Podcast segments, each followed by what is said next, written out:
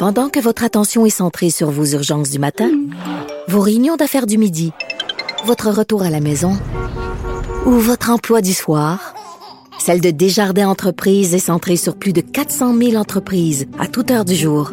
Grâce à notre connaissance des secteurs d'activité et à notre accompagnement spécialisé, nous aidons les entrepreneurs à relever chaque défi pour qu'ils puissent rester centrés sur ce qui compte, le développement de leur entreprise.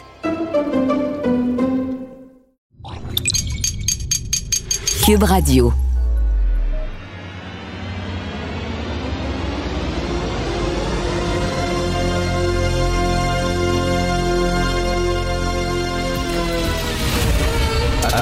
Attention, cette émission est laissée à la discrétion de l'auditeur. Les propos et les opinions peuvent choquer. Peuvent choquer. Oreilles sensibles s'abstenir. Richard Martineau. Martino. Un animateur pas comme les autres. Richard Martineau. Cube Radio. Bon mardi tout le monde, merci d'écouter Cube Radio. Vous savez, au fil des semaines, j'ai eu des mots très durs euh, à propos des woke. Et avec raison, je m'assume. Il y a beaucoup de concepts qui sont véhiculés, qui sont défendus, qui sont brandis euh, par les woke que je trouve totalement ridicule. Par exemple, le concept d'appropriation culturelle, je trouve ça complètement débile. Le concept du racisme systémique au Québec, je trouve ça ridicule. Le concept du privilège blanc, je trouve ça totalement grotesque et ridicule quand on sait que les Canadiens français, les Québécois francophones étaient vraiment traités comme des nègres blancs d'Amérique, oui, je l'ai dit. Euh, justement, le concept de cancel culture et euh, de censure, je trouve ça ridicule. Euh, que les hommes et les femmes, ce sont des concepts obsolètes, que ça n'existe plus, que hommes et femmes, ce sont des constructions sociales. Je trouve ça totalement absurde. Bref, il y a plein de concepts des woke que je trouve ridicules, mais il y en a un que je trouve intéressant. Et là, je me ferai pas des amis ce matin. Je suis convaincu que vous allez grimper au plafond. C'est le concept de masculinité toxique. OK, moi, le problème que j'ai avec ce concept-là, c'est qu'ils disent la masculinité toxique, en disant que toute masculinité est toxique. Tout homme est nécessairement une menace, représente une menace. Je trouve ça ridicule.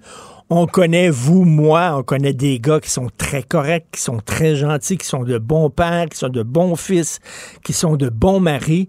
Euh, mais une masculinité toxique, ça, je trouve qu'ils ont raison. Il existe une masculinité toxique. Il existe des gars qui sont toxiques. OK? Euh, les agressions sexuelles, les gars qui se photographient la bisoune puis qui envoient ça à des filles en pensant que c'est le plus beau cadeau qu'ils peuvent leur offrir. Euh, des gars qui tuent leur enfant pour se venger de leur ex, comme l'affaire épouvantable qui s'est déroulée à Laval il y en a trop. Des gars qui battent leurs femmes parce qu'ils pensent que leur femme, c'est leur possession personnelle. Il y en a trop. Vous allez me dire, oui, il y a des femmes qui ont tué leurs enfants. Il y a des, il y a des hommes battus, oui. Mais je m'excuse, là. Euh, c'est surtout des hommes. Euh, la culture du gun, on voit pas beaucoup de filles qui se promènent en tirant partout, en se passant bien, bien viril, puis bien le fun, puis en demandant d'être respectées parce qu'elles ont un arme à feu, une arme à feu dans les mains. C'est plutôt un trip de gars, ça. Euh, grosse quéquette, là, regarde mon arme à feu comme un gros. T'as même pas besoin d'avoir lu Freud pour faire un rapprochement entre virilité et arme à feu. Comme je le dis souvent, au lieu de se vider les couilles, il vide des douilles. C'est rien qu'une lettre qui est différente et c'est tout. Il y a un problème d'une masculinité toxique. Puis euh, il y a un problème avec les gars. Puis je comprends qu'il y a des gars qui souffrent puis qui ont des problèmes psychologiques puis tout ça, mais Christy de dire moi j'en veux à ma blonde, mais comment ça se fait que et je reviens là-dessus, je l'ai répété souvent, ça. Une fille se fait plaquer par son chum, elle va brailler une shot. Elle va aller voir ses amis de filles, ils vont peut-être se saouler la gueule, ils vont manger de la crème glacée, ils vont chialer ses gars et tout ça, mais elle va se reprendre en main et elle va continuer sa vie, puis elle va élever ses enfants en tant que femme monoparentale, puis elle va continuer. Un gars, c'est comme si tout son monde s'écroulait. Soudainement, ma blonde me laissait, je sais pas, c'est comme toute sa structure mentale fout le camp. Et là, euh, on dirait un enfant qui a été abandonné par sa mère. Est-ce que c'est vrai que souvent il y a des hommes hein, qui sont avec maman, puis après ça, ils une blonde, puis une autre blonde, puis une autre blonde, puis ils n'ont jamais appris à vivre seuls. Ils sont dépendants affectifs. Quand on dit que euh, les hommes, c'est le sexe fort, moi je dis qu'en point de vue des émotions, c'est le sexe faible. Les femmes sont beaucoup plus fortes que les hommes. Les hommes, au point de vue émotif, sont fragiles, ils sont dépendants. Euh, la fille les quitte, la fille les trompe, c'est le, c'est la, tout s'écroule et là, je vais amener les enfants avec moi. Euh, il y a une masculinité toxique. Il y a des hommes qui sont toxiques. Et euh, les batailles, les gros bras, la vitesse, le gros char, les gros moteurs, vroom, vroom, vroom sur le coin des rues. Regarde comment j'en impose. Euh, les bullies à l'école, les dick pics, les agressions sexuelles, etc doit pas être facile d'être une fille. Hein. Tu sors avec un gars puis tu sais pas quel zigoto tu vas avoir exactement là, euh, quel genre de gars sur lequel tu vas tomber. Moi, je suis toujours en riant que si j'étais une femme, si je revenais femme dans une autre vie, je serais lesbienne. Je sortirais pas avec des gars, ils sont trop niaiseux. Vraiment, là. C'est ce que je dis, je suis lesbienne. Mais, mais, mais bref, il y a une masculinité toxique. Il n'y a pas la masculinité toxique, mais il y a des gars qui ont besoin de se regarder dans le miroir puis de dire, écoute, là, il va falloir à un moment donné que je revoie ma façon de faire. Martino, souvent imité, mais jamais égalé. Vous écoutez Martino, Cube Radio cette affaire qui est complètement tirée d'un film d'espionnage. Pourquoi? C'est vraiment intéressant? On peut pas dire l'inverse. Donc, la drogue, c'est non. Un journaliste d'enquête, pas comme les autres. Félix Séguin. Écoute, Félix, les policiers, les paramédics, les ambulanciers qui arrivent sur un lieu de crime comme ça, ça doit être extrêmement difficile, comme ce qui est arrivé à Laval. Oui, pour longtemps, souvent. Euh, il y a d'ailleurs une maison qui s'appelle la, Vigile qui est euh, spécialisée dans le traitement psychologique des gens en uniforme.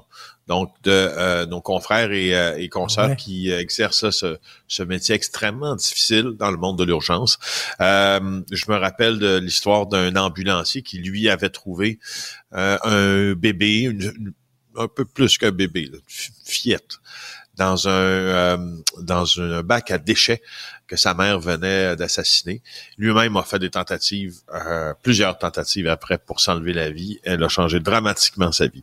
Euh, alors ça, ça nous fait penser à eux aussi, ça nous fait penser aux autres. Euh, Écoute, à, moi, que je me trompe, cher Félix, corrige-moi si je me trompe, mais il me semble qu'il y a un policier qui est arrivé sur les lieux de l'affaire de Guy Turcotte qui s'était enlevé la vie ou quelque chose comme ça. Confirmé. Après. Confirmé. C'est hein? arrivé.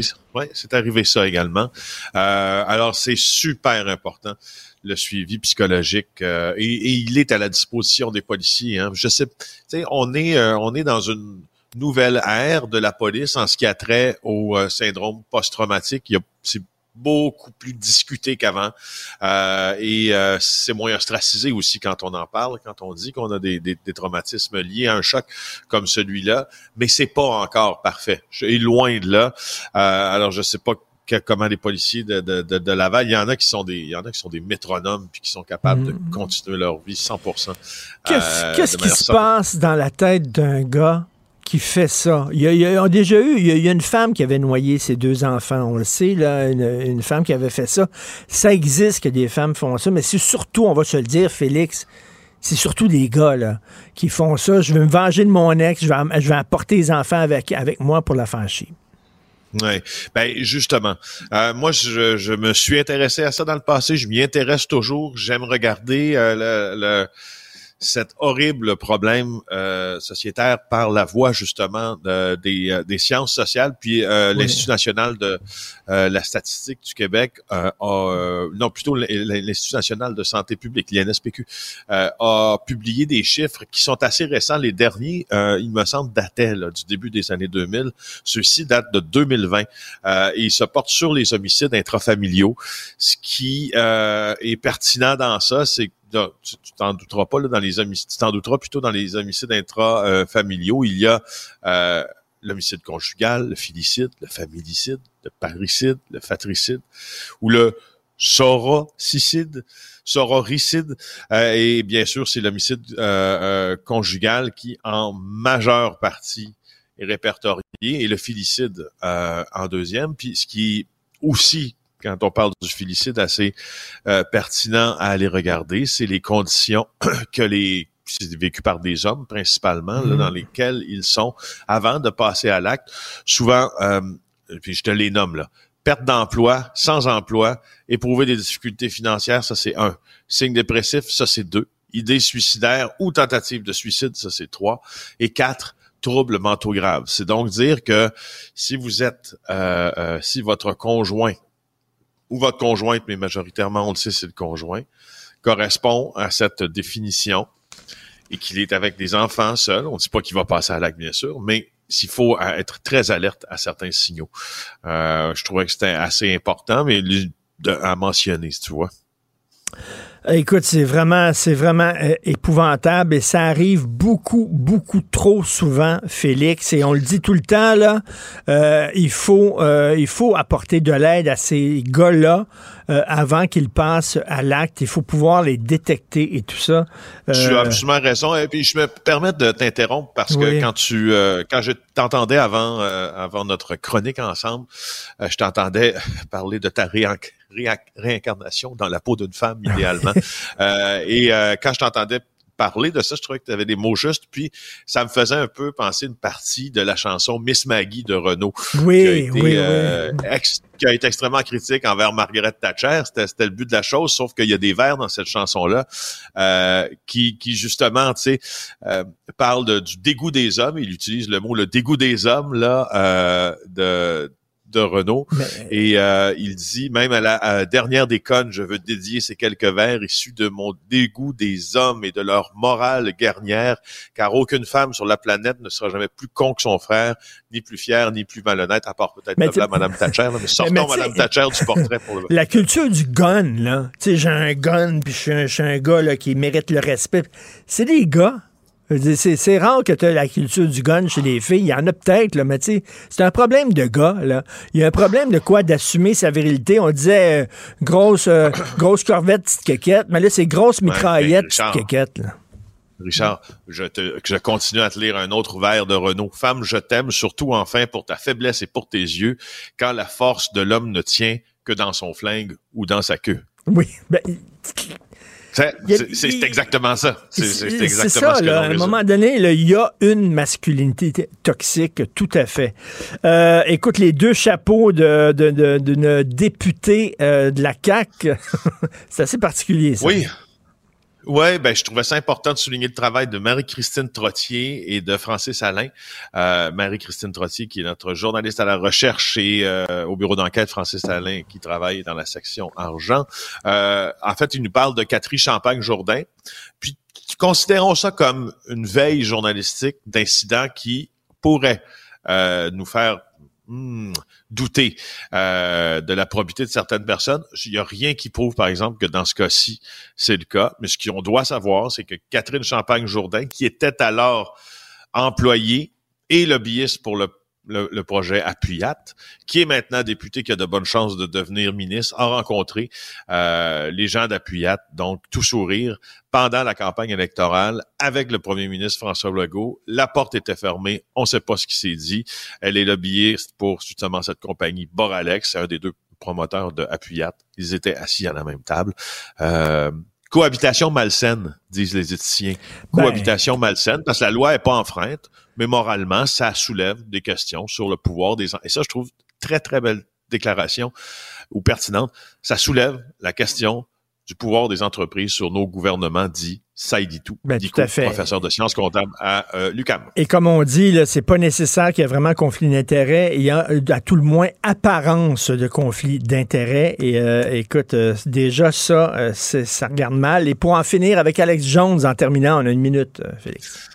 Bon, bon, bon, bon, donc, oh, mon Dieu, une minute. Je sais pas comment moi je vais, je vais te parler d'Alex Jones en une minute, mais ce que je sais, c'est que mes collègues euh, du journal Francis Pilon là, euh, ont rencontré Gilles Rousseau, euh, qui est papa de Lauren Rousseau, qui, elle, est une professeure suppléante qui est morte sous les balles euh, de ce jeune homme à Sandy Hook. Puis tu sais que, euh, bon, Alex Jones a été condamné à payer près d'un milliard, etc. Puis tu, te demandais, c'est en fait, si je voulais te donner la réplique, tu, tu te demandais, est-ce qu'on peut, comme ça, poursuivre et condamner tout le monde qui tienne des paroles comme ça? Tout ce que tout ce qu'on souhaite, puisque cet homme-là souhaite, et il le dit très clairement, c'est qu'il soit la condamnation soit un exemple pour ceux qui seraient tentés de faire pareil. et comme cette mère-là, sur ta tombe. Exactement. Cette mère-là dit ma fille, elle est morte là. Ce n'est pas vraiment euh, euh, un mythe. C'est vrai, elle est morte à Sandy Hook. Merci Félix Séguin. Bonne journée. On se reparle demain. Merci. Salut Félix Séguin du bureau d'enquête. Martino, il n'y a pas le temps pour la controverse. Il a jamais coulé l'eau sous les ponts. C'est lui qui la verse. Vous écoutez Martino. Cube, Radio. Cube Radio. Cube Radio. En direct à LCN.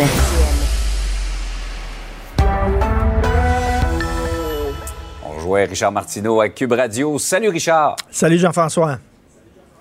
Alors, tu voulais nous parler, je ne sais pas si on peut parler d'un retour sur l'investissement, mais en tout cas de ce grand donateur du Parti libéral. Il a donné à peu près 20 000 et il y a eu des contrats de 28 millions de dollars relativement au euh, chemin Roxham. C'est une coïncidence, c'est une coïncidence. On sait que le chemin Roxham, a, depuis que Justin Trudeau euh, vraiment euh, a passé un message, envoyé un message à tous les miséreux de la planète en disant venez au Canada, on va vous recevoir, que maintenant ça fait la queue au chemin Roxham. Puis là, il faut avoir, bon, il faut avoir des installations, des structures pour recevoir tous ces gens-là.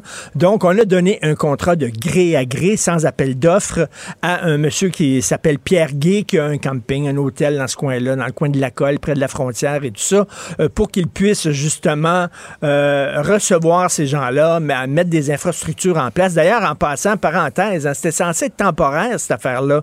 Le chemin Roxham, là, c'était censé être temporaire, puis on va régler ça. Là, on est en train de construire, on voit ça, là on construit des structures, là, on dirait que ça va être permanent, mm. cette patente-là. Là. Ah Plutôt que régler le problème à la source, le gouvernement fédéral incapable de régler le problème, bon, on va construire des immeubles pour recevoir ces gens-là.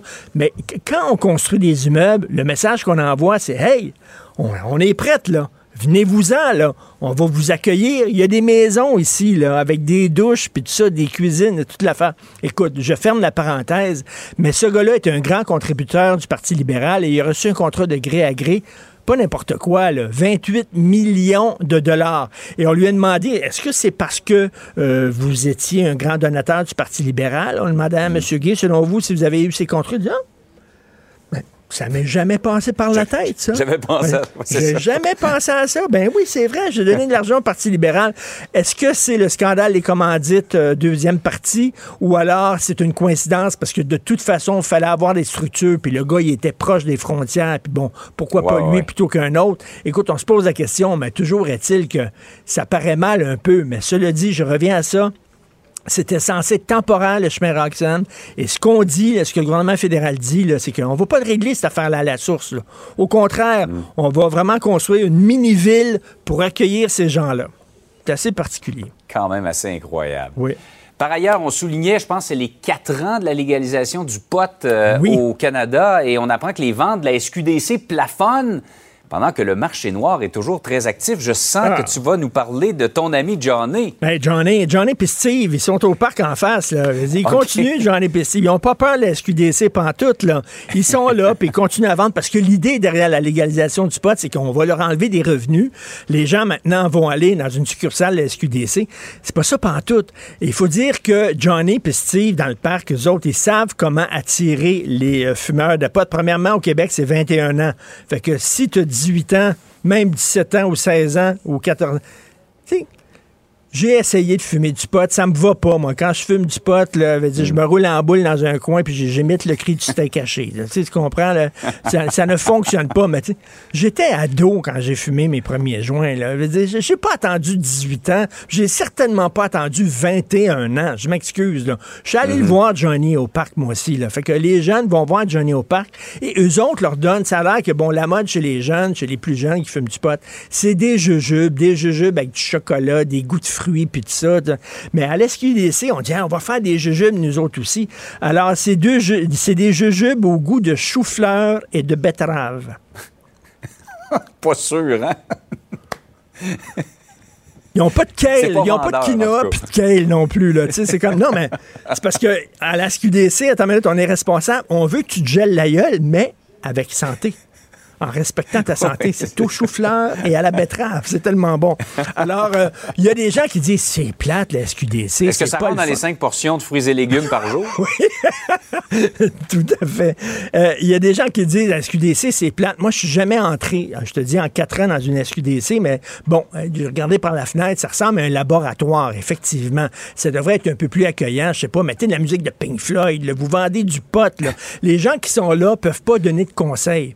Mettons si tu veux commencer à vouloir fumer du pot, bon, euh, je suis déjà allé à Amsterdam, moi, puis euh, tu vas dans les coffee shops et on te donne des conseils. Tu dis, écoute, je veux commencer, je veux avoir un petit décollage euh, tout doux et un atterrissage en douceur. Le gars, il a un menu, puis il va dire, je vous conseille le pot afghan, il est extraordinaire, puis tout ça. Bon, on peut pas donner de conseils ici. Bref, il y a un problème, on n'arrive pas à, attirer les gens. Moi, j'ai un slogan pour la SQDC. Il manque ah. de slogans sexy. Écoute bien. regarde, c'est Joins-toi à moi, mon pote. ça, c'est un super. Ça, c'est devant les SQDC. Joins-toi à moi, mon pote. Il me semble que ça serait bon. Bref, Steve, tu sais qu'à Toronto, Uber Eats, maintenant, font de la livraison de potes ben chez toi. C'est ce que Johnny fait. Là. Johnny et Steve, ils font ça. tes appels, puis ils te livrent ça, là, mon gars. Là. Ça prend moins de temps qu'une pizza. Donc, Uber Eats, c'est bien. de ce monde n'ont rien inventé. Uber Eats, c'est bien parce que, tu sais, quand tu fumes, ça te donne des munchies, comme on dit. Fait que t'as faim, fait que tu peux te faire venir du pot et une pizza en même temps. exact. Voilà, c'est génial. Richard, passe une belle journée. Merci. Bonne journée tout le monde. Salut. Salut. Pendant que votre attention est centrée sur cette voix qui vous parle ici, ou encore là, tout près ici, très loin là-bas, Celle de Desjardins Entreprises est centrée sur plus de 400 000 entreprises partout autour de vous. Depuis plus de 120 ans, nos équipes dédiées accompagnent les entrepreneurs d'ici à chaque étape pour qu'ils puissent rester centrés sur ce qui compte, la croissance de leur entreprise. Si l'actualité était un vase brisé, ce serait lui qui recollerait les morceaux. Martino le choix des connaisseurs.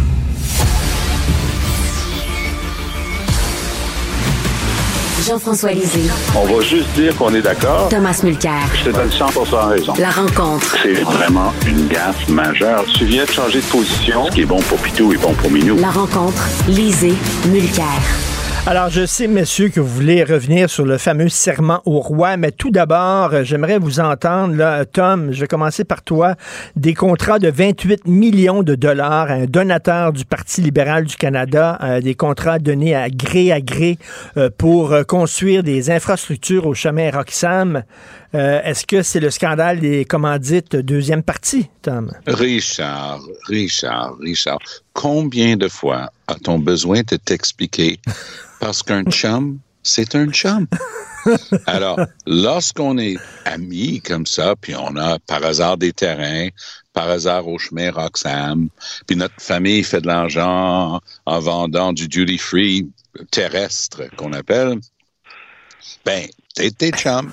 Puis par hasard, en retour, un loyer qui peut-être pas tout à fait conforme euh, à ce que le marché a recommandé pour louer des terrains dans le coin.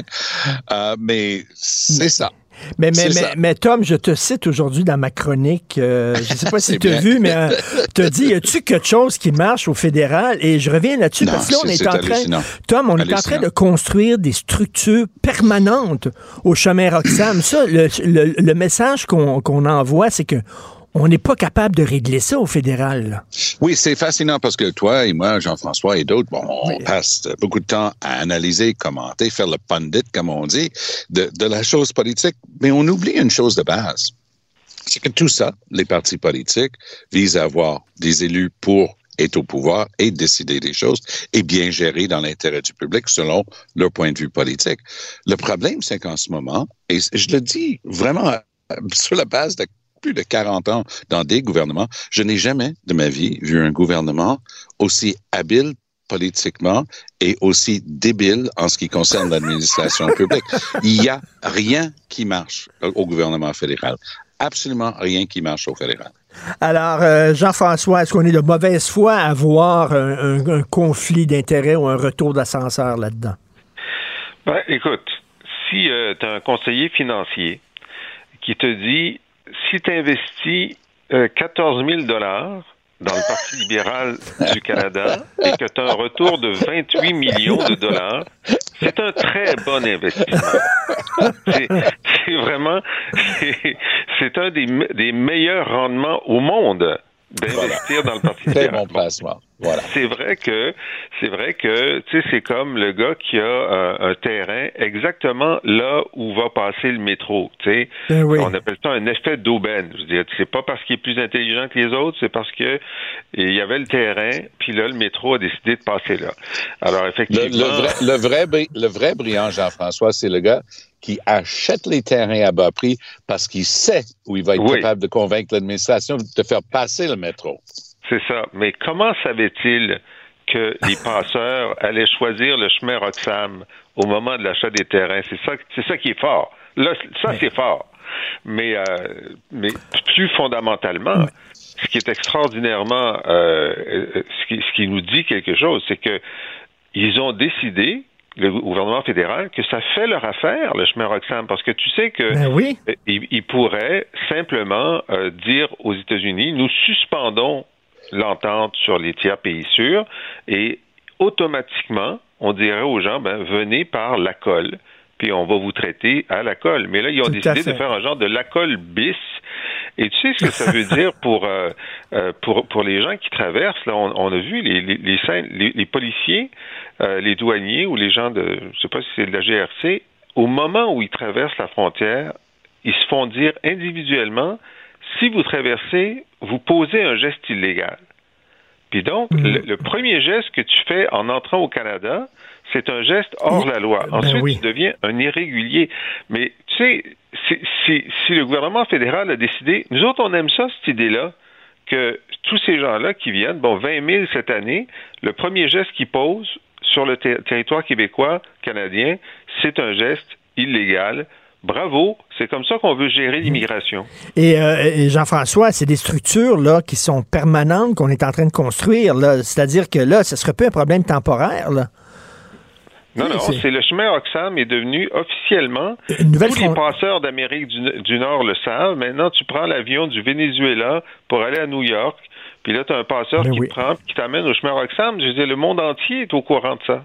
Euh, Tom, euh, euh, parlant de cadeaux à des amis, euh, on souligne cette semaine les quatre ans de la légalisation du pot. Il faut rappeler Oui. aux gens, il faut rappeler aux gens qu'il y a des proches du Parti libéral qui se sont Oui. énormément enrichis grâce à, à cette Oui. légalisation-là. Oui, c'est une des rares promesses que M. Trudeau a maintenues. Euh, Il a promis, s'il était élu en 2015, qu'il allait légaliser le pot parce qu'il était question, est-ce qu'on décriminalise, est-ce qu'on légalise? Lui, il a envoyé le signal fort. Investissez, c'est comme si vous étiez un Canadien en train de faire du, du whisky aux années 20 pendant la prohibition aux États-Unis. Et du pot, il va en avoir. Et de l'argent aussi. Ça n'a pas été Jojo pour l'ensemble des compagnies parce qu'elles n'ont pas toutes été aussi bien gérées les unes que les autres, mais dans l'ensemble, ça a été une manne pour beaucoup, beaucoup, beaucoup d'investisseurs. Ah oui, tout à fait, des proches du Parti libéral.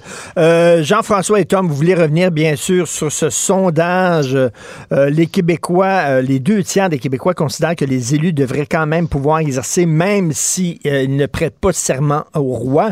Donc, les gens sont derrière PSPP, Jean-François. Ah, c'est massif c'est massif.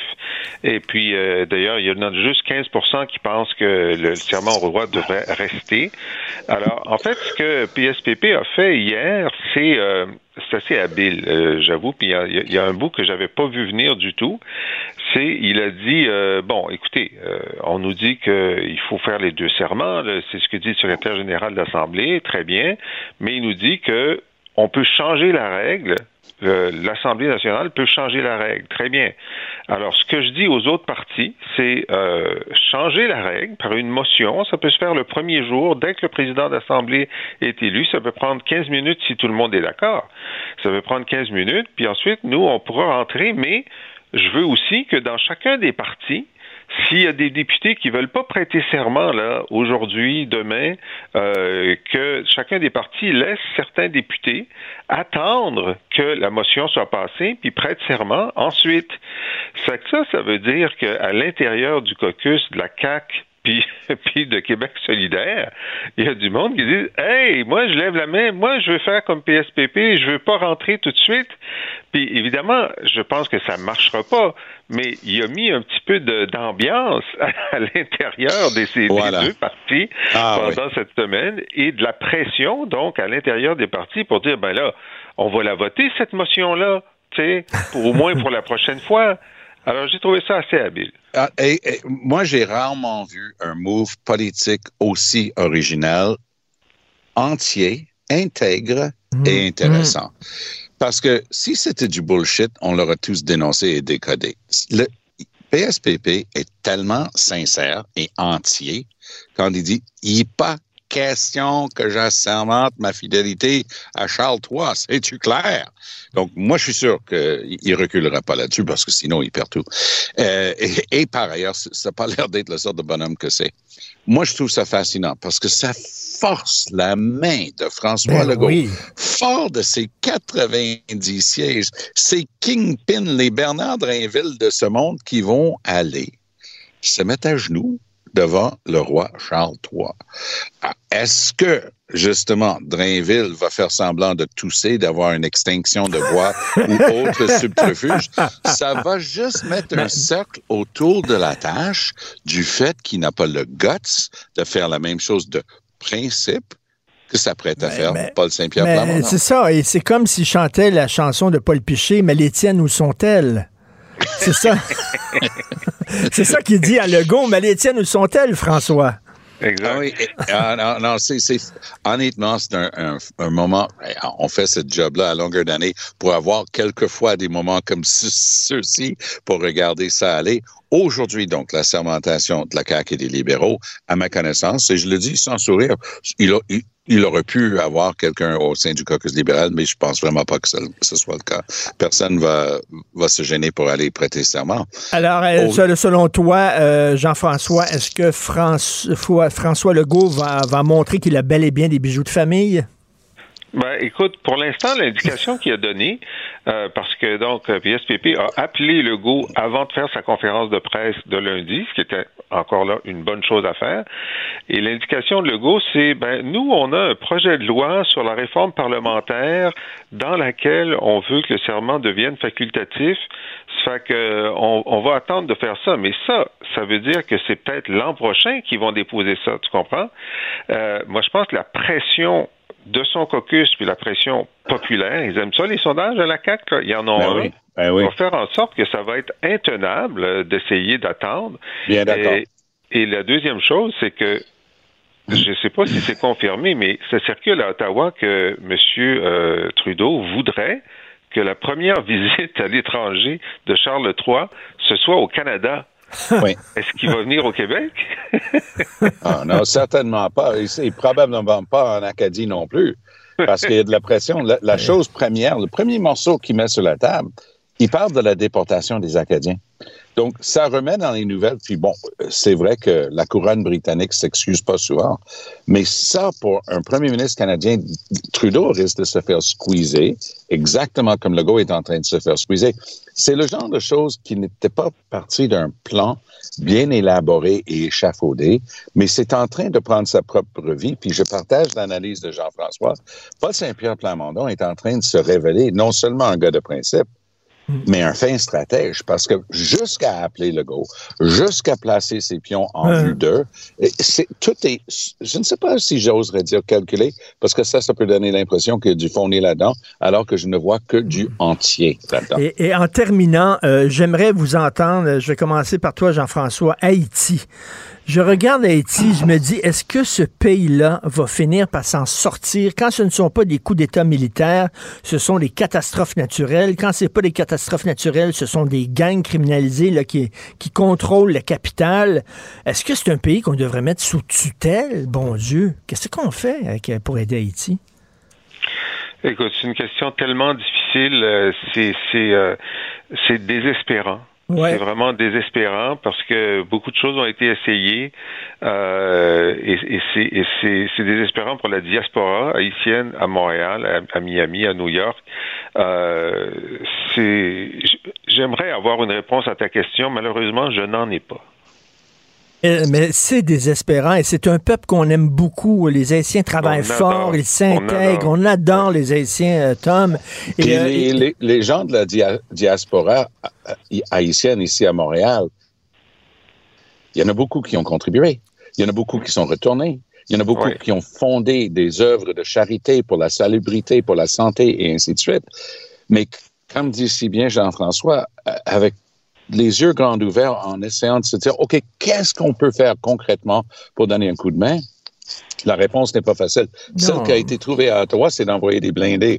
Je suis pas sûr que c'était la seule option. Peut-être justement un effort énorme, mais les Américains qui aiment bien que les choses soient paisibles dans l'hémisphère, même eux, ils jettent l'éponge à un moment donné, disant, mais comment veux-tu que nous, on impose quoi que ce soit. Oui, puis on envoie de l'aide humanitaire, mais l'argent est détourné, ne va pas vraiment sur le terrain. Euh, on, est vraiment, on regarde ça et on est désespéré. C'est vraiment le mot.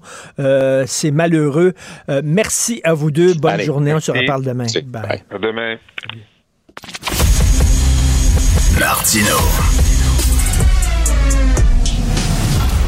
Le cauchemar de tous les woke.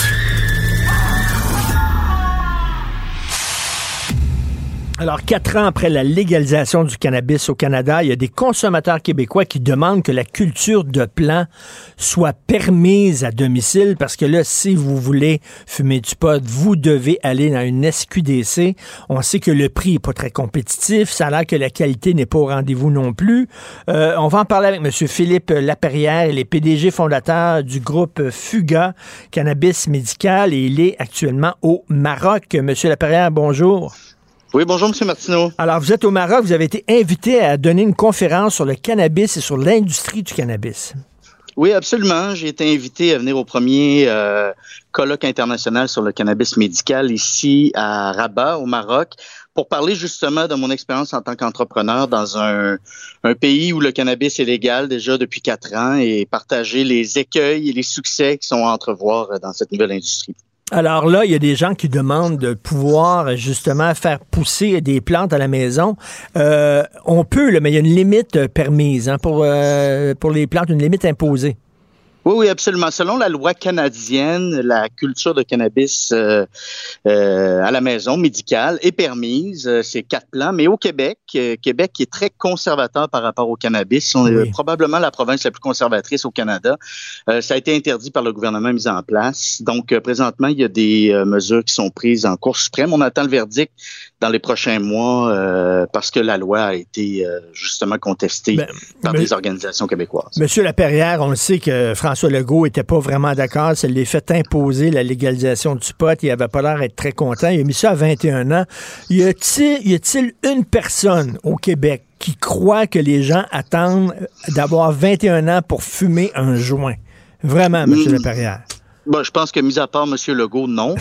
Euh, c'est une loi, je pense, à mon avis, qui est complètement ridicule, puis au contraire, qui va inciter les jeunes à consommer davantage. Quand on regarde partout, Euh, il y a des études qui ont été faites, que ce soit aux États-Unis, dans les États où le, le, cannabis a été légalisé, ou même ailleurs, dans d'autres pays. On s'est rendu compte que la consommation chez les jeunes a baissé au moment de la légalisation. Pourquoi? Parce que l'attrait de l'interdit n'était pas là. Mhm. Au contraire, il y a une consommation qui se fait plus responsable avec une éducation. Donc, en, se mettant la tête dans le sable, comme le fait le gouvernement en place présentement, ben, ce qui arrive, c'est qu'il y a des initiatives qui sont prises. On renforce le crime organisé. Euh, les jeunes qui vont aller euh, se, se, se procurer du cannabis peut-être sur les marchés euh, illégaux pourront être euh, confrontés à d'autres sortes de drogues, tout ça. Je pense que c'est complètement ridicule, en fait, de, jouer à l'autruche de faire un truc comme ça. En 2022, on le voit, la majorité des pays du G7 sont en train d'emboîter le pas pour légaliser le cannabis. L'Allemagne a suivi le pas présentement avec le cannabis médical, le récréatif devrait rentrer sous peu. Et on se rend compte que les enjeux de santé publique qui ont été mentionnés, la peur, les, les stigmas qu'il y avait, ben, ils sont pas arrivés sont Hmm. juste pas arrivés parce que les, les, les êtres humains, ben, ils font preuve d'intelligence, sont capables de faire de la consommation responsable. Évidemment, il va toujours y avoir des gens qui vont abuser, il y aura toujours des problématiques, mais Ben ça, oui. c'est dans tout. Quand on regarde l'alcool, quand on regarde n'importe quoi, le jeu, Ben le oui. jeu, c'est un grave problème, c'est un grave problème de santé publique. Mais, mais, Écoutez. mais, mais, mais là, est-ce que, est-ce que on- le prix devrait être plus compétitif? Est-ce que euh, la qualité devrait être meilleure? Parce que a- le marché noir continue. là. L'idée derrière, le- derrière la légalisation, c'était d'enlever des revenus au marché noir et à la mafia, au crime organisé. Ça continue. là. Ils continuent de faire affaire, eux autres. Là. Ben oui, absolument, parce qu'il y a euh, dans la loi, en fait, une autre sorte de licence qu'on appelle dans l'industrie ACMPA. C'est des licences de production personnelle, mais plus que quatre plans. Il y a possibilité, avec une prescription du médecin ou d'un professionnel de la santé, d'aller chercher une, une licence médicale légale et de produire un nombre de grammes par jour. C'est-à-dire qu'il y a des gens qui peuvent avoir une licence pour faire pousser 100, 200, 300, 400, 500 plants euh, d'un point de vue personnel et peuvent, en fait, additionner euh, les prescriptions de d'autres patients et d'être, euh, en fait, euh, ils se font nommer pour faire pousser pour eux. Donc, il y a des endroits où il y a des milliers de plants de cannabis qui poussent totalement légalement et c'est détourné vers le marché noir, absolument. Et on voit que les autres provinces, tranquillement, emboîtent le pas et même le Canada emboîte le pas pour essayer d'éradiquer ce style de, ce, ce, ce genre de licence-là pour aider à, à éradiquer le crime organisé dans, dans l'industrie du cannabis. C'est comme, tant, tant qu'à y aller, allons-y. On dirait qu'on avance avec le pied sur le frein. Comment ça se fait que, par exemple, les vendeurs de la SQDC ne peuvent pas donner des conseils euh, aux, aux consommateurs parce qu'on dit que ça va les encourager à fumer? Comment ça se fait qu'il n'y a pas de coffee shop? Je suis allé Amsterdam, les coffee shops, des endroits, il y a bien des bars, puis y a bien des clubs où on peut, euh, on peut consommer de la drogue légale, c'est-à-dire que de l'alcool. Mais pourquoi il n'y aurait pas des coffee shops où on va là, puis on fume, puis avec euh, euh, des experts qui nous conseillent et tout ça? On dirait qu'on avance le pied sur le frein. Ben absolument, je suis d'accord avec vous. Euh, au départ, au moment de la légalisation, il était normal d'avoir des certaines appréhensions. C'est quelque chose de nouveau. On a grandi avec le fait que le cannabis était illégal depuis 100 Oui. ans. On pouvait comprendre. Mais aujourd'hui, quand on regarde l'expérience des quatre dernières années, je pense qu'il est temps d'ouvrir. Quand on regarde ce qui se passe dans les autres provinces canadiennes, encore une fois, le Québec est en retard sur les autres provinces. Euh, le Farm Gate qu'on appelle en Ontario, les gens ont le droit de se présenter chez les producteurs autorisés pour pouvoir acheter directement à partir du producteur. Donc, un peu comme on peut faire dans les vignobles, aller visiter le vignoble dans la journée, acheter une bouteille de vin, goûter le vin, etc. Ben, c'est la même chose pour les coffee shops, c'est la même chose pour la dégustation, c'est la même chose pour les conseils avec les gens de la SQDC. Au Québec, ils n'ont pas le droit, il n'y a pas de formation. S'il y en a une, il y en a une très peu. Et c'est pas de la faute à la SQDC. La SQDC joue avec les règles du jeu du gouvernement. Donc, Hmm. euh, effectivement, je pense qu'on a une lacune par rapport à ça. Puis encore une fois, je pense que si on y allait pour vrai, comme vous dites, ben, il y aurait peut-être moins de problèmes, moins de problèmes, et probablement qu'on aiderait à éradiquer le crime organisé davantage. Mais là, il dirait, là, mettons, si on avait des coffee shops, par exemple, là, ça, ça, ça encourageait les touristes américains, les potheads, les poteux à venir ici parce que je l'abine, puis on aurait des problèmes de criminalité, puis de, de touristes qu'on veut pas nécessairement, etc. Est-ce que vous voyez ça comme ça, vous? Non, pas du tout, pas du tout. Là. Euh, Est-ce que vous voyez à Amsterdam des gros problèmes de criminalité à cause que les gens ont consommé du cannabis? C'est comme dans tout. Il va y avoir des mauvaises personnes, il va y avoir des bonnes personnes. Je ne crois pas. Euh, si on regarde les méfaits liés à l'alcool, là, je vais faire un, un parallèle peut-être un peu douteux, là, mais on a beaucoup plus de problèmes avec l'alcool qu'avec le cannabis. Ben oui. Euh, je pense que non, pas du tout. C'est des appréhensions, c'est des vieilles pensées. Je pense qu'il est temps qu'on rafraîchisse un petit peu notre manière de voir le cannabis. Et de toute façon, ce qu'il faut faire, c'est être patient. Puis il y a un bon travail qui est fait présentement, la KIC, hein, l'Association québécoise pour l'industrie du cannabis, avec son directeur général, font un excellent travail au niveau des représentations avec le gouvernement. On sent tranquillement qu'il y a des portes qui s'ouvrent pour discuter avec eux justement de ce genre de problématique-là et peut-être aider l'industrie aussi à avancer parce qu'on on a un avantage concurrentiel mondial présentement. On est le premier pays du G7 à avoir légalisé, ben, tirons avantage de ça. C'est énormément de taxes, énormément de revenus qui sont ramenés à l'État et qui peuvent aider à solutionner quelques problèmes aussi. Écoutez, il y a un exemple, selon moi, qui est très symbolique de l'approche du gouvernement. Euh, on le sait que les jeunes sont friands là, de, de, de potes comestibles. Alors, euh, le marché, euh, le marché noir euh, vend des jujubes aux potes au goût de chocolat, au goût de fruits. Au gouvernement, c'est au goût de betterave et de chou-fleur. Ouais. Et, oui, effectivement, j'ai pas le choix de vous d'abonder dans votre sens. là. À ce niveau-là, c'est euh, oui, ben, je pense que l'exemple parle de lui-même. là. C'est des choux-fleurs et des betteraves. Écoutez, euh, bravo à l'entreprise qui, qui est allée dans ce sens-là, mais euh, je pense pas que ce soit un produit qui soit très réclamé par la clientèle. Encore une fois, je pense qu'il faut ouvrir nos ornières un petit peu puis regarder ce qui se passe puis se rendre compte que ben c'est pas si pire. Vous, vous, euh, le groupe Fugas, c'est du euh, pot euh, de médical. Est-ce que vous pouvez euh, vendre du pot à des fins récréatives ou seulement médical? C'est ça votre permis? C'est médical seulement? Non, le- euh, notre permis est médical et récréatif. Présentement, on est dans une industrie en émergence. Donc, j'ai pas le choix aussi de vendre au récréatif. Donc, nos produits sont disponibles à la SQDC, sont disponibles aussi sur plusieurs plateformes médicales et on commence à exporter en Allemagne à partir du mois de janvier. Une bonne partie de notre production euh, va être exportée euh, sur le marché médical allemand. OK, vous êtes au Maroc. Est-ce qu'au Maroc, c'est légal ou on est en train justement de jongler peut-être avec l'idée de légaliser ça? Euh, présentement, c'est légal, et on est tout, tout, tout, tout début. Donc, le cannabis médical est légal, mais euh, comme ça s'est fait au Canada, je pense que tu sais, on, on bâtit l'avion en même temps qu'il vole. Là. Fait que c'est pour ça qu'ils invitent des gens d'un peu partout à travers le monde pour venir les conseiller. Aujourd'hui, on était avec les ministres, on était avec les, les, les, les différents décideurs et bailleurs de fonds pour discuter dans des séances plénières euh, sur comment allait se structurer l'industrie euh, au Maroc. C'est super intéressant. Il faut savoir que le Maroc, c'est un des bastions du cannabis depuis toujours. Hein. C'est Ben oui. pas, pas un secret c'est personne. Surtout, le Maroc surtout, intense. sur- surtout du hash, non? Ben oui, absolument. Oui, absolument. Parce qu'eux font des cultures extérieures, donc la qualité de la fleur est peut-être pas nécessairement là au niveau de la densité, de l'apparence, etc., pour pouvoir vendre la fleur en tant que telle, mais au niveau de la production de hashish, qui est euh, ni plus ni moins que les trichomes. Hein. La, la- la fleur de cannabis, en fait, va être recouverte de trichomes. Des trichomes, c'est comme si c'était des, des petits cristaux dans lesquels se trouvent les cannabinoïdes, cannabinoïdes pardon, et à l'aide de tam-tam ou à l'aide des mains ou quoi que ce soit, vont extraire la résine de ça pour en faire du hash. Tout le monde a déjà vu du hash marocain, mais justement, euh, les Marocains se sont rendus compte, ben, ils savent depuis toujours qu'il y a énormément d'exploitation, aussi bien de la légaliser, de l'encadrer pour que ça se fasse dans les règles de l'art, que ça soit accepté internationalement et qu'ils puissent tirer bénéfice de ça et augmenter de la richesse nationale. Et la, SQD la SQDC dit les gens ne connaissent pas les, pro- les, les produits qu'on vend. Et c'est vrai, moi, à un moment donné, je ne savais pas qu'il y avait du hash à la SQDC. Et j'avais dit en ondes, comment ça se fait qu'on ne peut pas permettre la vente de hash alors qu'on permet la vente de potes?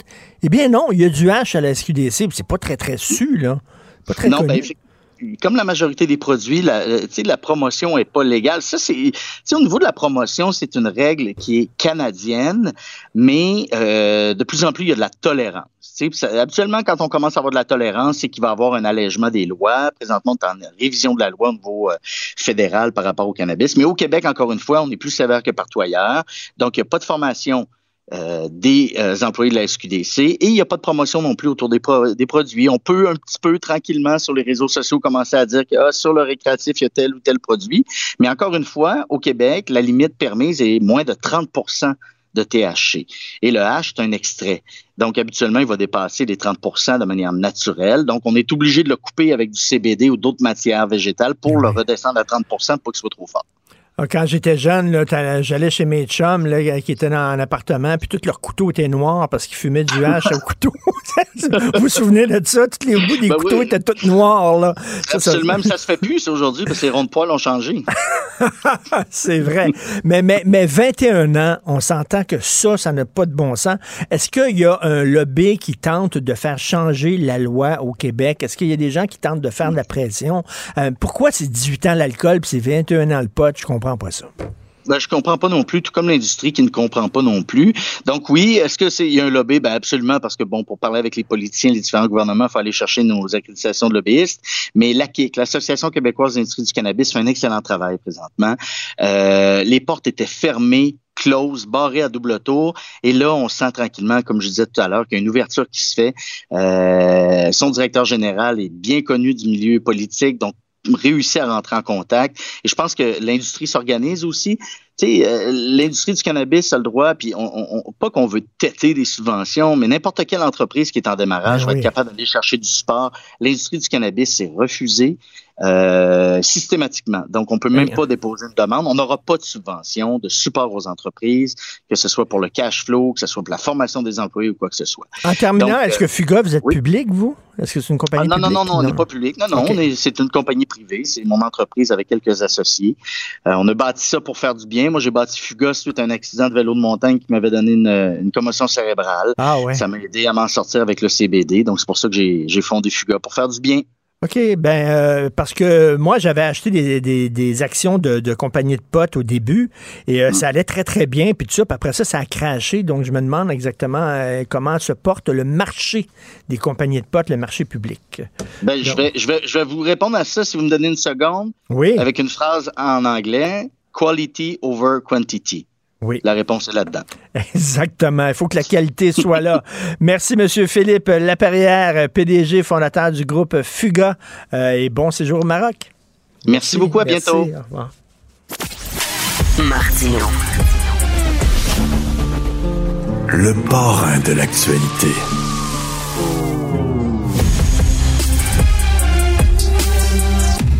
Est-ce que Éric Duhem est conseiller de Chrystia Freeland?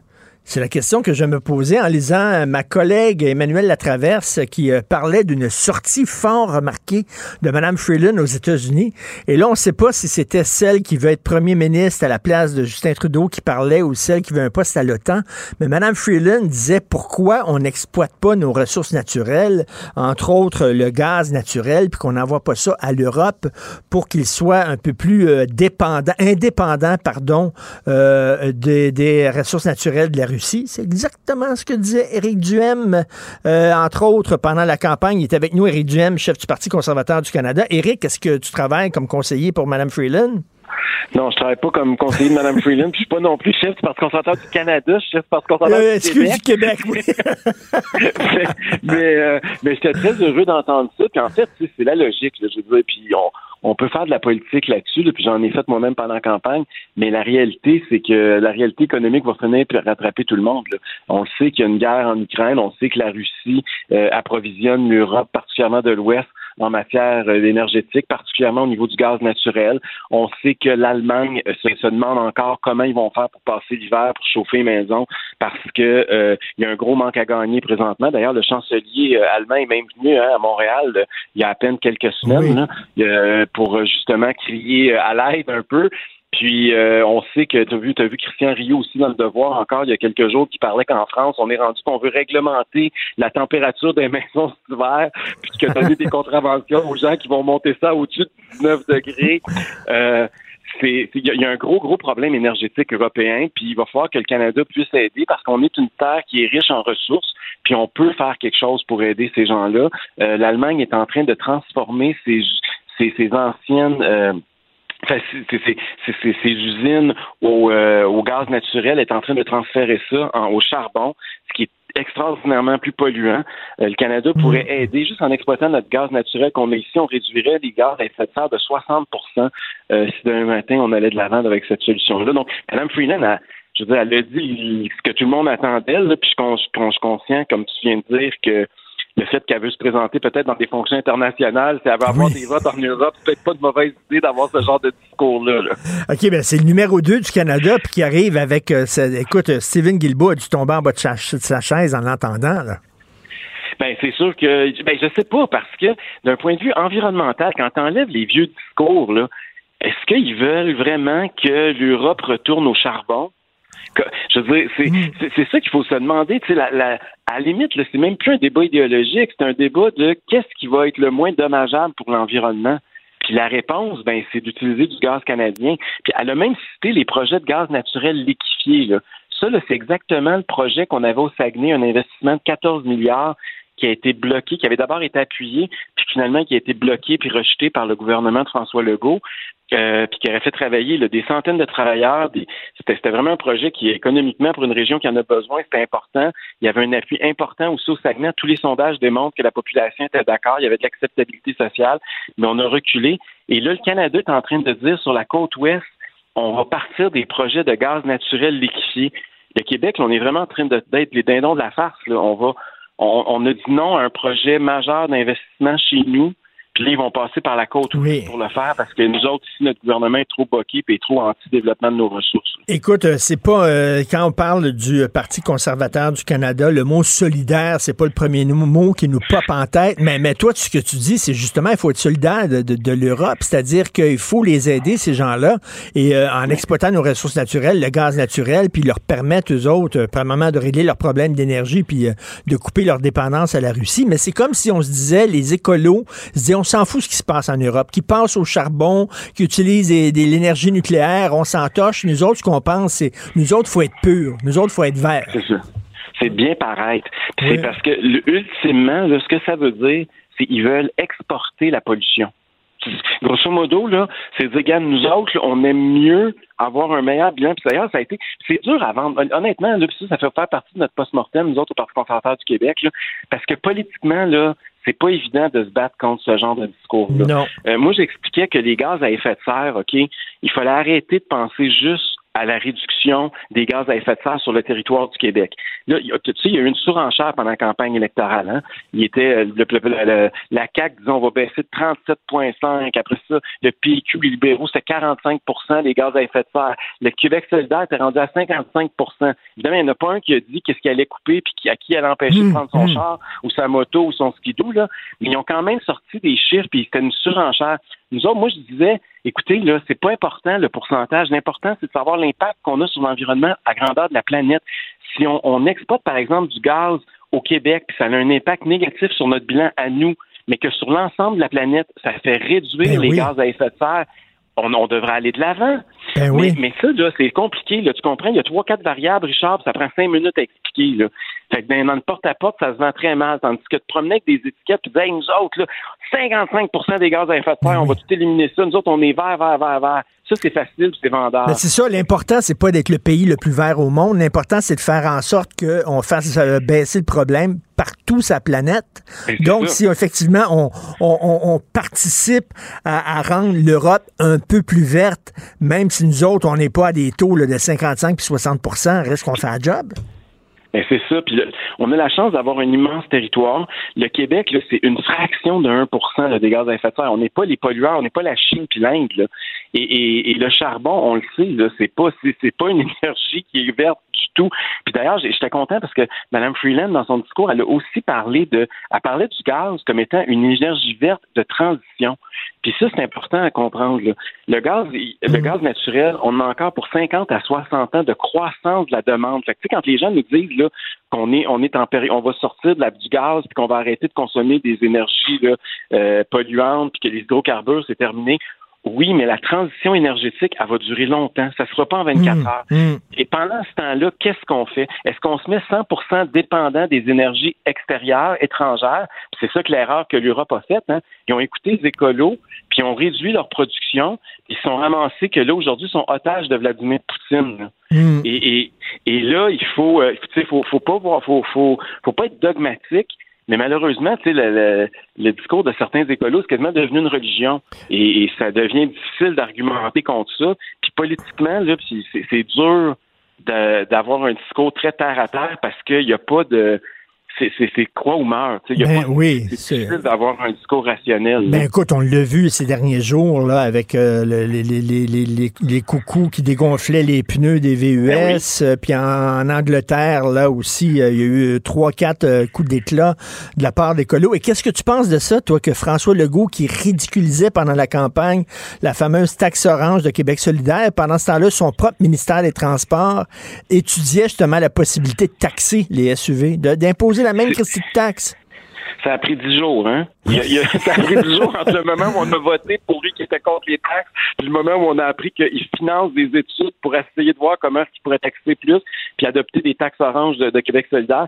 C'est décevant. Je suis obligé de dire, Richard, que c'est pas nécessairement surprenant.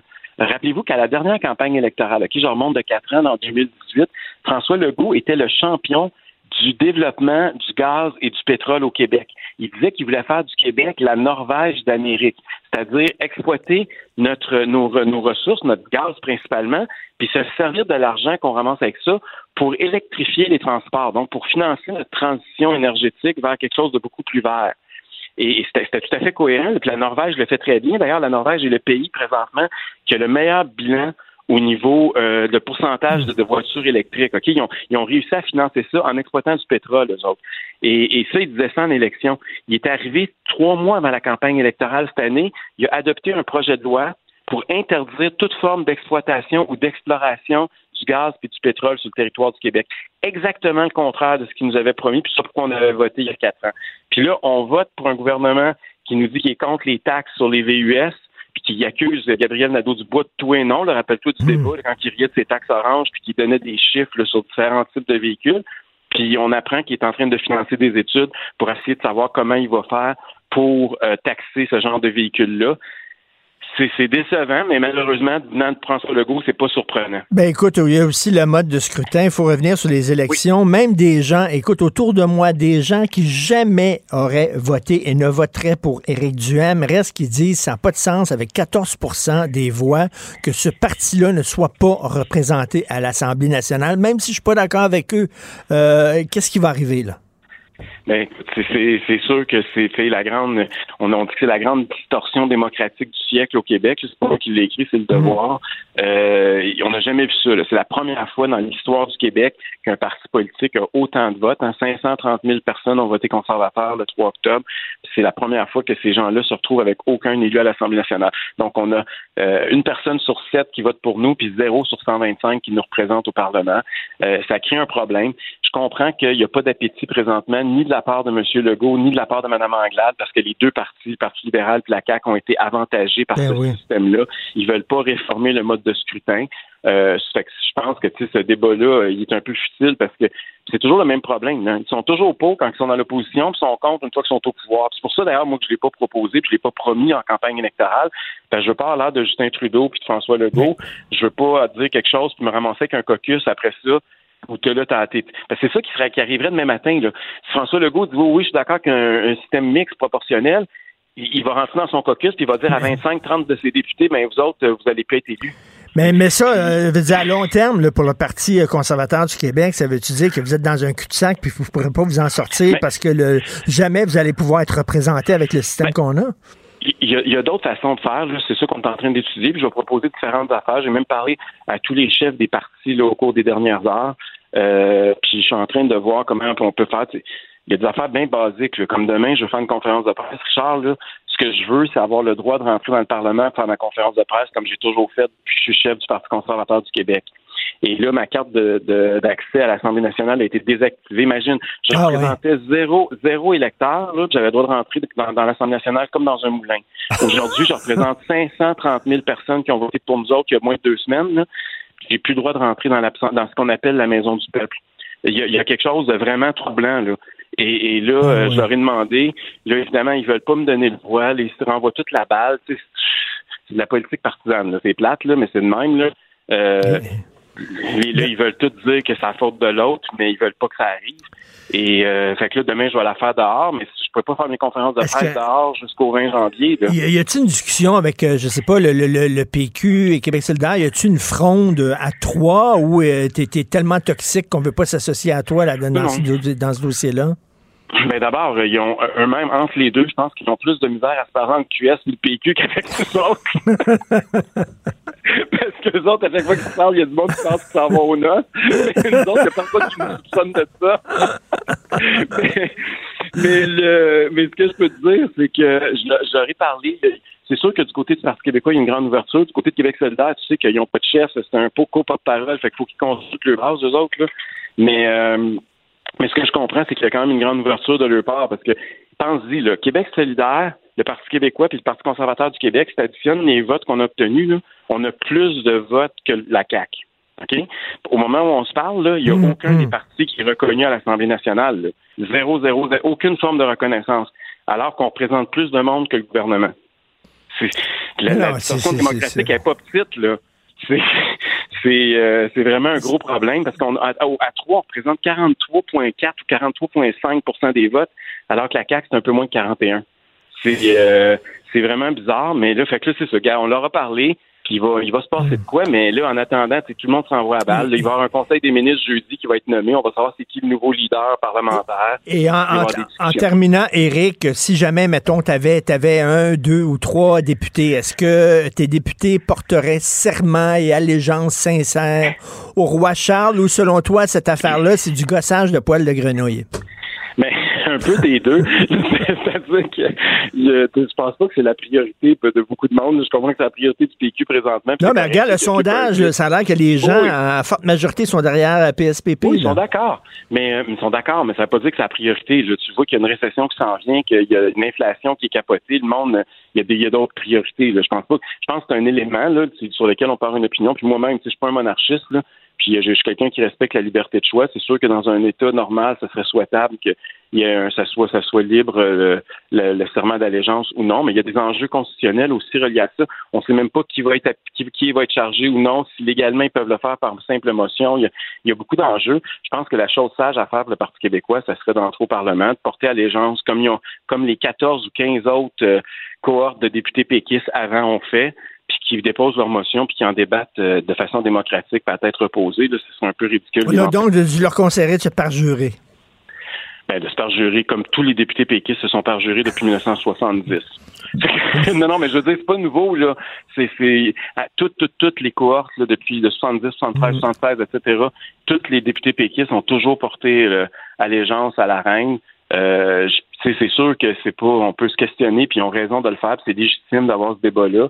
Mais euh, cela étant dit, je suis pas. Euh, mais le bloc, les, députés du bloc, euh, ils, doivent porter allégeance à la reine aussi. Absolument. Oui, oui. Ah, oui, non, non, pas. Je, l'ai déjà vu.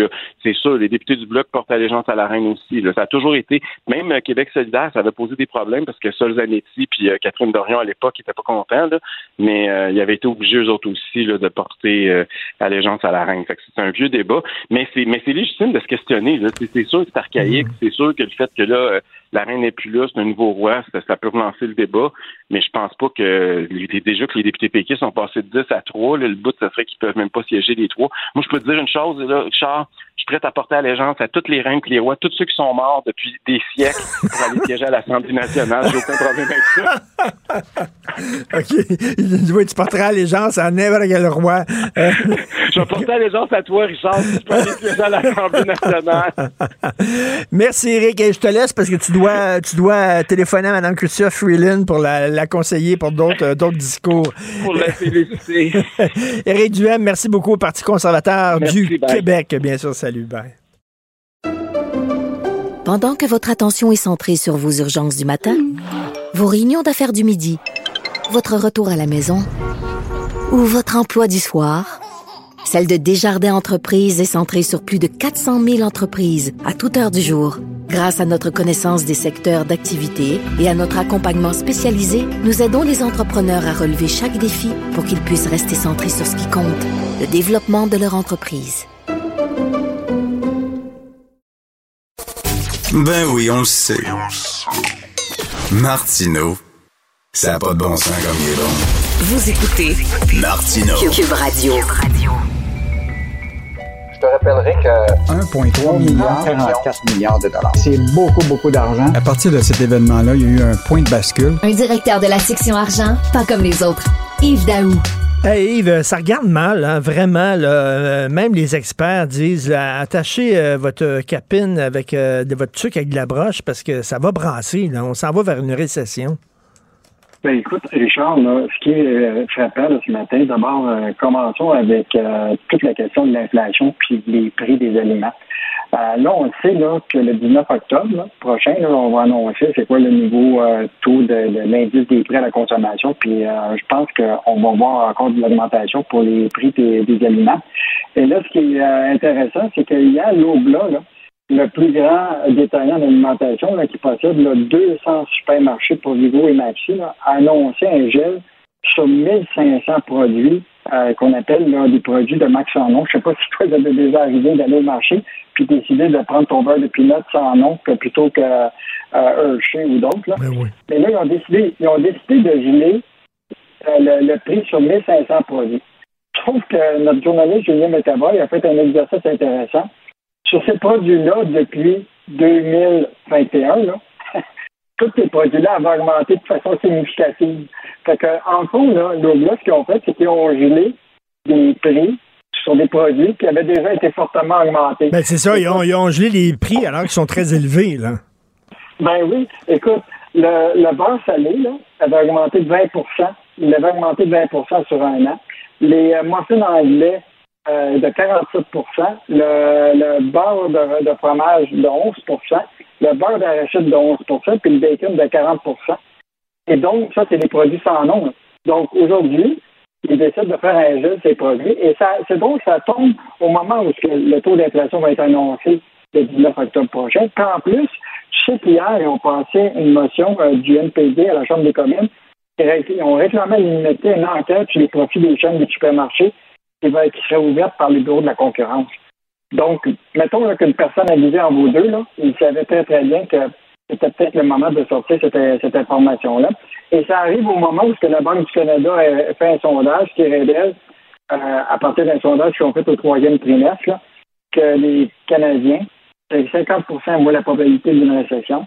80% des gens ont déjà pris des mesures pour euh, faire face à la tempête. Là. Ils ont diminué leurs dépenses. Euh, donc, euh, c'est clair que les planètes sont alignées pour des difficultés pour les consommateurs. Mais là, hier, cette histoire-là de prix très élevé pour qui a été gelé, mettons qu'il y a, quelqu'un qui a dit certains verront un juste humaniste, mais dis-moi, là, avec père de deux enfants, qui a la difficulté à joindre les deux bouts, je vois plus trop un insulte à l'intelligence.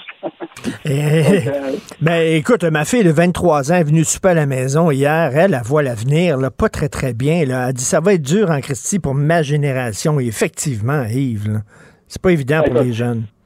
Puis là, Richard, en plus, on parle de l'inflation, on parle de consommation. Mais là, hier, là, euh, ce qui est fascinant, là, les banques canadiennes euh, sont actuellement en train d'appeler tous leurs clients qui sont vulnérables pour les prêts hypothécaires.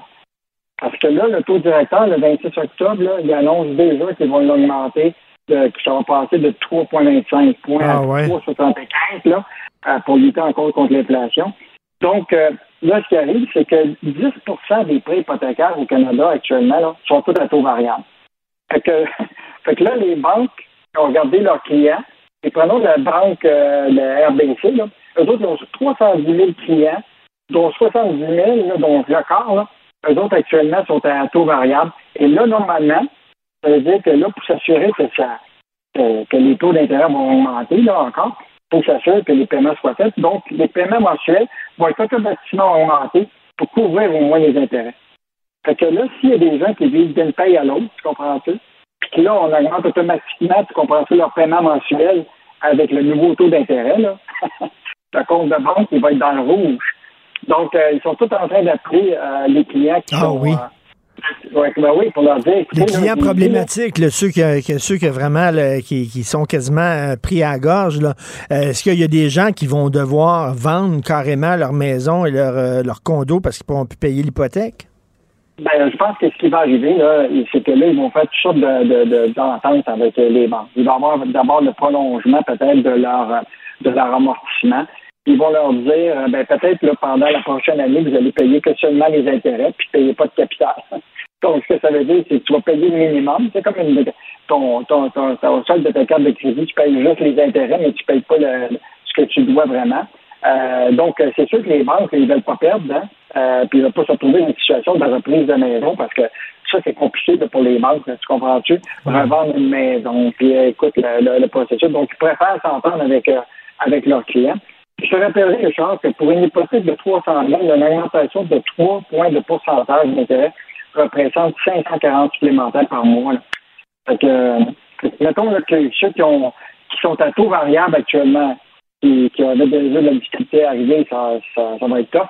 Mais ceux qui sont à taux fixe, là, qui doivent renouveler, mettons que tu avais un taux fixe de 5 ans, puis que là, maintenant, là, tu terminé ton, euh, ton puis là, tu vas aller renouveler, tu ne renouvelleras pas à 2 va être obligé de renouveler à 4 puis 5 Donc, euh, ça. va être. Euh, sera pas facile pour les prochains mois. Absolument pas. Ce ne sera pas facile. D'ailleurs, euh, les consommateurs euh, sont euh, et les entreprises sont plus pessimistes que jamais. Merci beaucoup. Merci.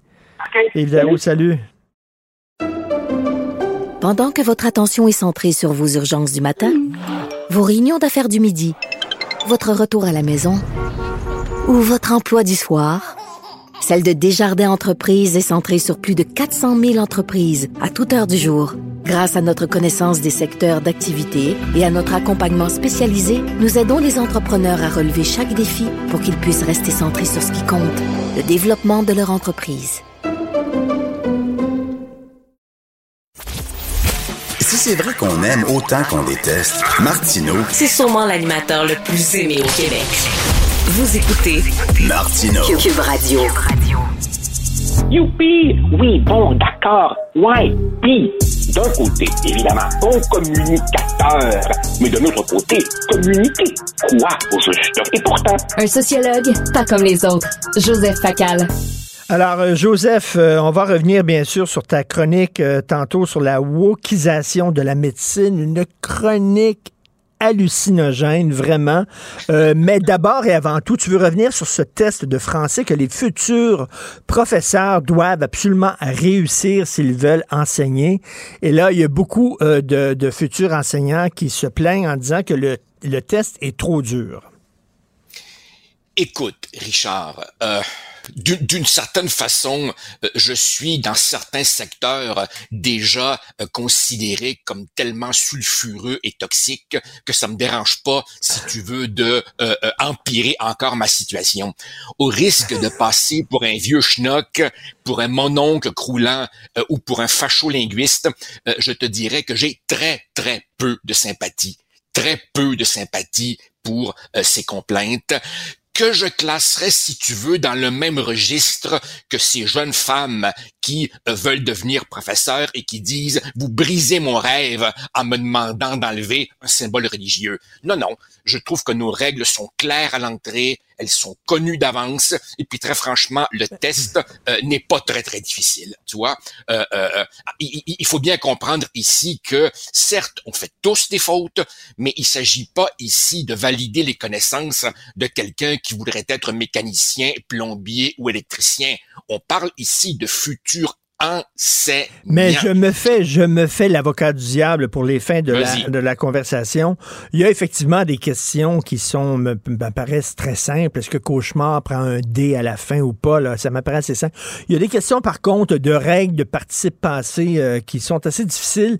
Et ça, c'est pas seulement pour les profs de français, Joseph. Même le prof d'éducation physique devrait euh, réussir ce test-là. Est-ce que c'est pas un peu trop? Je suis certainement pas fermé à ce qu'on en discute. Le problème, Richard, est toujours la prémisse de la discussion. Euh, si on n'a même pas besoin de lire entre les lignes pour s'apercevoir que à chaque fois que l'on discute de revoir un examen, c'est toujours le revoir à la baisse. Tu vois, si on veut remplacer une question par une autre question que l'on juge plus pertinente, très bien. Mais ce que je ne voudrais pas, c'est que on envoie le message que finalement c'est pas si important que ça de faire des fautes. Il y a, une chose absolument qui me frappe. Suppose par exemple que pour entrer dans un corps de métier X ou Y, il fallait passer un examen où on te demande de montrer tes connaissances pour ce qui est des chiffres, pour ce qui est des calculs. Eh bien, c'est drôle, hein? Dans ces cas-là, on te demanderait de l'exactitude. Tu vois, Euh, euh, on, ne prendrait pas, euh, je, je sais pas quel test il faut faire pour devenir, mettons, euh, mécanicien, mais pour ce qui est pratico-pratique, pour ce qui est calculé, pour ce qui est chiffré, là, on exige de la précision. Ah, mais dès qu'il est question de langue, dès qu'il est question de culture, dans ces domaines-là, on est toujours prêt à diluer, toujours prêt à baisser la barre. Eh ben, ça, ça, ça, ça me pose un énorme problème. Et j'ai un ami qui dit euh, que si tu es mécanicien, on te demande de poser les quatre pneus correctement. Tu peux pas dire, ben, j'en ai posé trois correctement. Le quatrième Ben voilà. était mal installé, mais les Ben trois voilà. autres sont bien installés. Mais, mais, mais cela et- dit, tu sais qu'il y a plein d'exceptions, il y a plein de pièges dans la langue française. Moi, je trouve que c'est ce qui en fait sa beauté, son charme de cette langue-là. C'est une langue complexe, compliquée. Cela dit, est-ce que ça se peut que des fois, il y a des gens qui, qui font des tests ou qui, euh, qui euh, supervisent des dictées et qui s'amusent? À mettre des pièges à gauche et à droite, là, euh, juste pour voir les gens tomber dedans? Richard, si la langue française comporte des bizarreries devenues caduques en 2022, eh bien que ceux qui sont en charge de la faire évoluer le fassent. Mais je distinguerais ça d'un examen qui doit vérifier les règles du français telles qu'elles sont en ce moment. Autre chose me frappe. Écoute, on nous rapporte des aspirants professeurs qui doivent passer le test à répétition. Je soumets respectueusement que quand tu as échoué ce test trois fois, quatre fois, cinq fois, peut-être que le moment d'un certain examen de conscience est venu. Es-tu vraiment fait pour ça?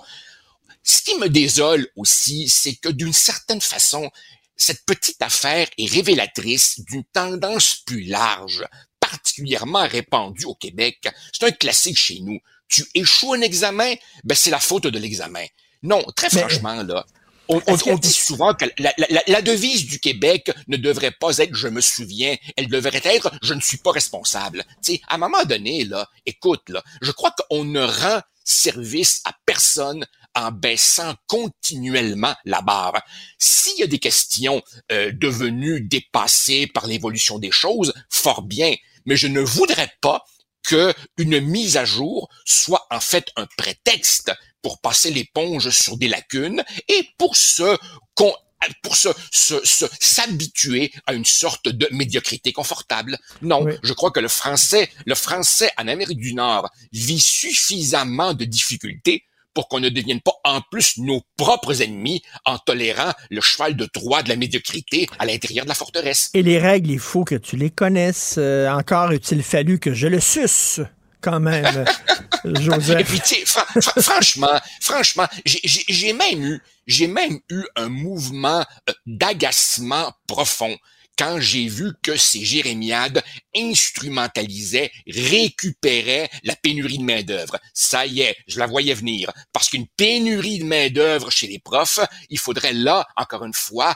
accepter n'importe quoi. Non, non, je suis absolument, Et- et- et absolument une, désolé. une des questions, c'est euh, ils se rendront. Ils se Ben oui. rendront. Écoute, si tu veux être professeur, puis tu sais pas que c'est ils se rendront, puis tu penses qu'effectivement ça se dit ils se rendront, je m'excuse, mais t'es pas à bonne Ben place. oui. Une autre, c'est une autre manifestation, encore une fois, Richard, de cette espèce de culture du ressenti qui fait que parce qu'une personne désire faire quelque chose, parce qu'une personne a terriblement envie de faire quelque chose, eh ben, elle veut tellement y parvenir qu'il faut changer les règles pour ne pas lui faire de la peine. Ben non, je m'excuse. Il est tout à fait normal que dans une institution, euh, dans une société, une institution fondamentale comme le système éducatif vérifie les compétences de base de ceux qui Mais aspirent. tu sais, OK, euh, rien que pour la discussion encore, là, tu sais que euh, euh, être professeur, euh, c'est bon, oui, connaître les règles de français, mais entre un professeur, puis là, écoute, je suis une mauvaise foi, tu vas me dire, Joseph, mais entre un professeur qui, qui sait parler aux jeunes, qui sait les intéresser, puis tout ça, qui les embarque et tout, tu sais, qu'il l'a, là, il l'a, le gars, là, mais peut-être qu'il connaît pas exactement parfaitement les règles de français, puis l'autre prof qui connaît parfaitement les règles de français, qui est très pointilleux, mais qui implante. Implante puis qui emmerde des enfants depuis une génération. Qui tu choisirais comme professeur? je choisirais probablement euh, le premier, celui qui euh, donne aux enfants le goût de rester en classe. Mais comme tu le dis toi-même, Richard, tu, tu, tu, tu le dis pour me tirer la pipe. tu sais. la vérité, c'est que l'un n'exclut pas l'autre. Il est certainement possible de développer des habitudes de pédagogue puis de savoir animer une classe tout en comprenant que cauchemar ne prend pas un dé. Tu vois. Par ailleurs, euh, la, la- la prémisse de ce que tu dis, c'est que ceux qui auraient échoué ou ceux qui ont des problèmes, on va leur donner un passe-droit parce qu'ils seraient supposément de très, très bons animateurs en classe. Wow, minute, là. Ils peuvent, être- ils peuvent être aussi mauvais dans l'un que dans l'autre. OK, on va parler de ta chronique euh, qui, euh, écoute, soulignait, là, une- c'est en fait rappeler une histoire complètement hallucinante. Bientôt, lorsqu'on va aller voir un médecin, euh, Joseph, est-ce qu'il va sortir de l'encens et puis des feuilles, puis il va nous fouetter avec des branches et tout ça? Est-ce qu'on s'en va vers ça, là? Ah oui, ok, tu fais référence à, à- à ma chronique, la wokisation de la médecine. Oui. Je, je- je- je remercie, je remercie d'ailleurs le collègue euh, de l'université d'Ottawa, tiens donc, qui m'a, qui m'a env- Ben oui, non, mais évidemment, comprends-tu que là-bas, là-bas, ils sont à l'avant-garde, Euh, ils, ils sont- ils sont dans la première tranchée face au feu ennemi, vois, pour pour pour pour voir un peu le délire woke. Alors évidemment, mon collègue m'a envoyé ce, ce petit extrait de film qui a été capté Dieu sait comment et juste pour que nos auditeurs comprennent. Alors nous sommes ici à la faculté de médecine de l'université du Minnesota. Ce n'est pas rien. C'est une institution avec un budget de plus de 4 milliards US par année. C'est une très grande université et là on réunit tous les nouveaux admis en médecine. Je répète, tous les nouveaux admis en médecine au premier cycle cet automne. Et là, le, le responsable des études de premier cycle leur fait prêter, si tu veux, la, la, la version au bout du jour de- du serment d'Hippocrate. Et donc, évidemment, il s'engage à la revalorisation, je cite, des façons de guérir autochtones trop longtemps négligées par la Western Medicine, la science occidentale. Il est évidemment question du territoire non cédé, du colonialisme et tout. Et là, tu te dis, wow, wow, là, ça, c'est nos futurs médecins qui prêtent serment sur la revalorisation de façons de guérir autochtones qui auraient été marginalisées par cette méchante, méchante médecine occidentale qui, évidemment, aujourd'hui euh, guérit le cancer, invente des antibiotiques, élimine des maladies infantiles jadis mortelles. Euh, euh, un instant là. Et pourquoi j'ai parlé de ça, Richard?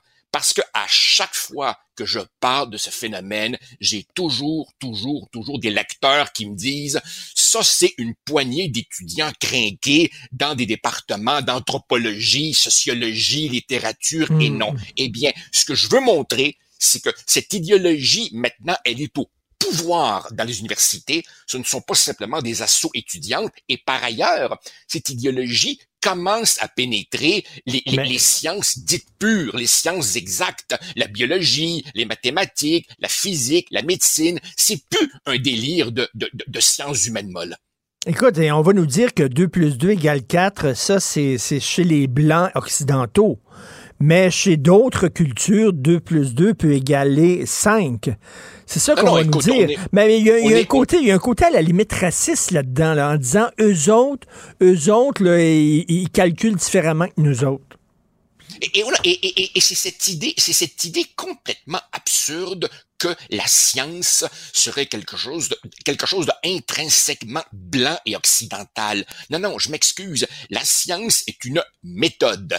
Et quand cette méthode scientifique est appliquée et qu'elle donne des résultats valides et vérifiés à de nombreuses reprises, eh bien, cette méthode et ces résultats sont valides sous toutes les latitudes, pour toutes les civilisations et pour toutes les couleurs de peau. Tu vois, je veux bien croire qu'un certain modèle scientifique a surtout été développé en Occident, mais à partir du moment où on a des méthodes pour produire des résultats que l'on peut vérifier, alors à ce moment-là, ce n'est plus limité à une culture ou à une civilisation particulière. Les résultats de la médecine moderne valent partout sur la planète. Donc, il y a des maudites limites à ce, à ce relativisme qui, qui ramène tout à la couleur de peau ou, à ou, à- ou à- ou à- ou à- ou au sentiment religieux ou etc. Nous sommes en plein délire et maintenant c'est, eh oui, la médecine qui est en train d'être entraînée là-dedans. Et en terminant très rapidement, parce que ta chronique du jour, c'est sur le Parti libéral du Québec, euh, qui n'est plus un parti québécois, selon toi. Est-ce que Dominique Anglade a encore euh, des raisons d'être chef du PLQ ou euh, elle, doit, euh, elle doit partir? Ce qui sauve Dominique Anglade, c'est qu'il n'y a pas grand monde qui est intéressé à devenir le chef d'un lobby anglo-montréalais qui ne fait même pas 15% Mais autrement dit, elle s'engage maintenant dans euh, ce qu'on a connu tant de fois au Parti libéral et dans d'autres partis, qui est le supplice de la goutte chinoise. Elle est là sur du temps emprunté en attendant que euh, d'autres se, se profilent. Mais il est frappant, frappant de voir ce que disent les libéraux qui ont hmm. débuté l'autopsie. Ils sont toujours évidemment sur sa personnalité, les problèmes de l'organisation. Et ce que j'explique ce matin, c'est que non, non, le Parti libéral a un problème de fond il a un problème de contenu, pas un problème de contenant. C'est un parti répudié par le Québec francophone. Mais ils étaient où, ces anciens libéraux-là, pendant la campagne? Ils ne sont pas venus à l'aide. Ils n'ont pas aidé le soldat Anglade. Ils l'ont laissé couler, littéralement. Absolument. Absolument, ils l'ont laissé couler. Euh, ce sont évidemment les gens, si tu veux, de l'ère Charret, Couillard, qui aujourd'hui jouent les gérants d'estrade. Mais fondamentalement, mhm que le prochain chef du Parti libéral soit X, Y ou Z, le fond de l'affaire, c'est que pour rebondir, le Parti libéral doit se reconnecter sur le Québec francophone. Et pour faire cela, il faut qu'il montre un peu d'écho, un peu d'empathie aux angoisses linguistiques et identitaires des, francophones. Et pour cela, forcément, il va falloir qu'il qu'il déplaise au lobby anglo-montréalais dur qui en a pris le contrôle. Le Parti libéral est aujourd'hui un parti pris en otage par son aile anglo-montréalaise. Et tant qu'on ne crèvera pas ce problème-là, le parti va continuer à vivoter. Tout à fait. Alors, c'est un parti égalité 2.0. Je rappelle qu'on se reparle vendredi, toi et moi, sur notre chronique cinéma et euh, tel que euh, tel que promis, euh, ça va être la deuxième partie de notre discussion sur les films de guerre. Joseph, excellente journée. C'est toi qui décides. Au plaisir. Au revoir. Bye. Pendant que votre attention est centrée sur cette voix qui vous parle ici ou encore là, tout près ici, très loin là-bas. Celle de Desjardins Entreprises est centrée sur plus de 400 000 entreprises partout autour de vous. Depuis plus de 120 ans, nos équipes dédiées accompagnent les entrepreneurs d'ici à chaque étape pour qu'ils puissent rester centrés sur ce qui compte, la croissance de leur entreprise. Martino. Le parrain de l'actualité.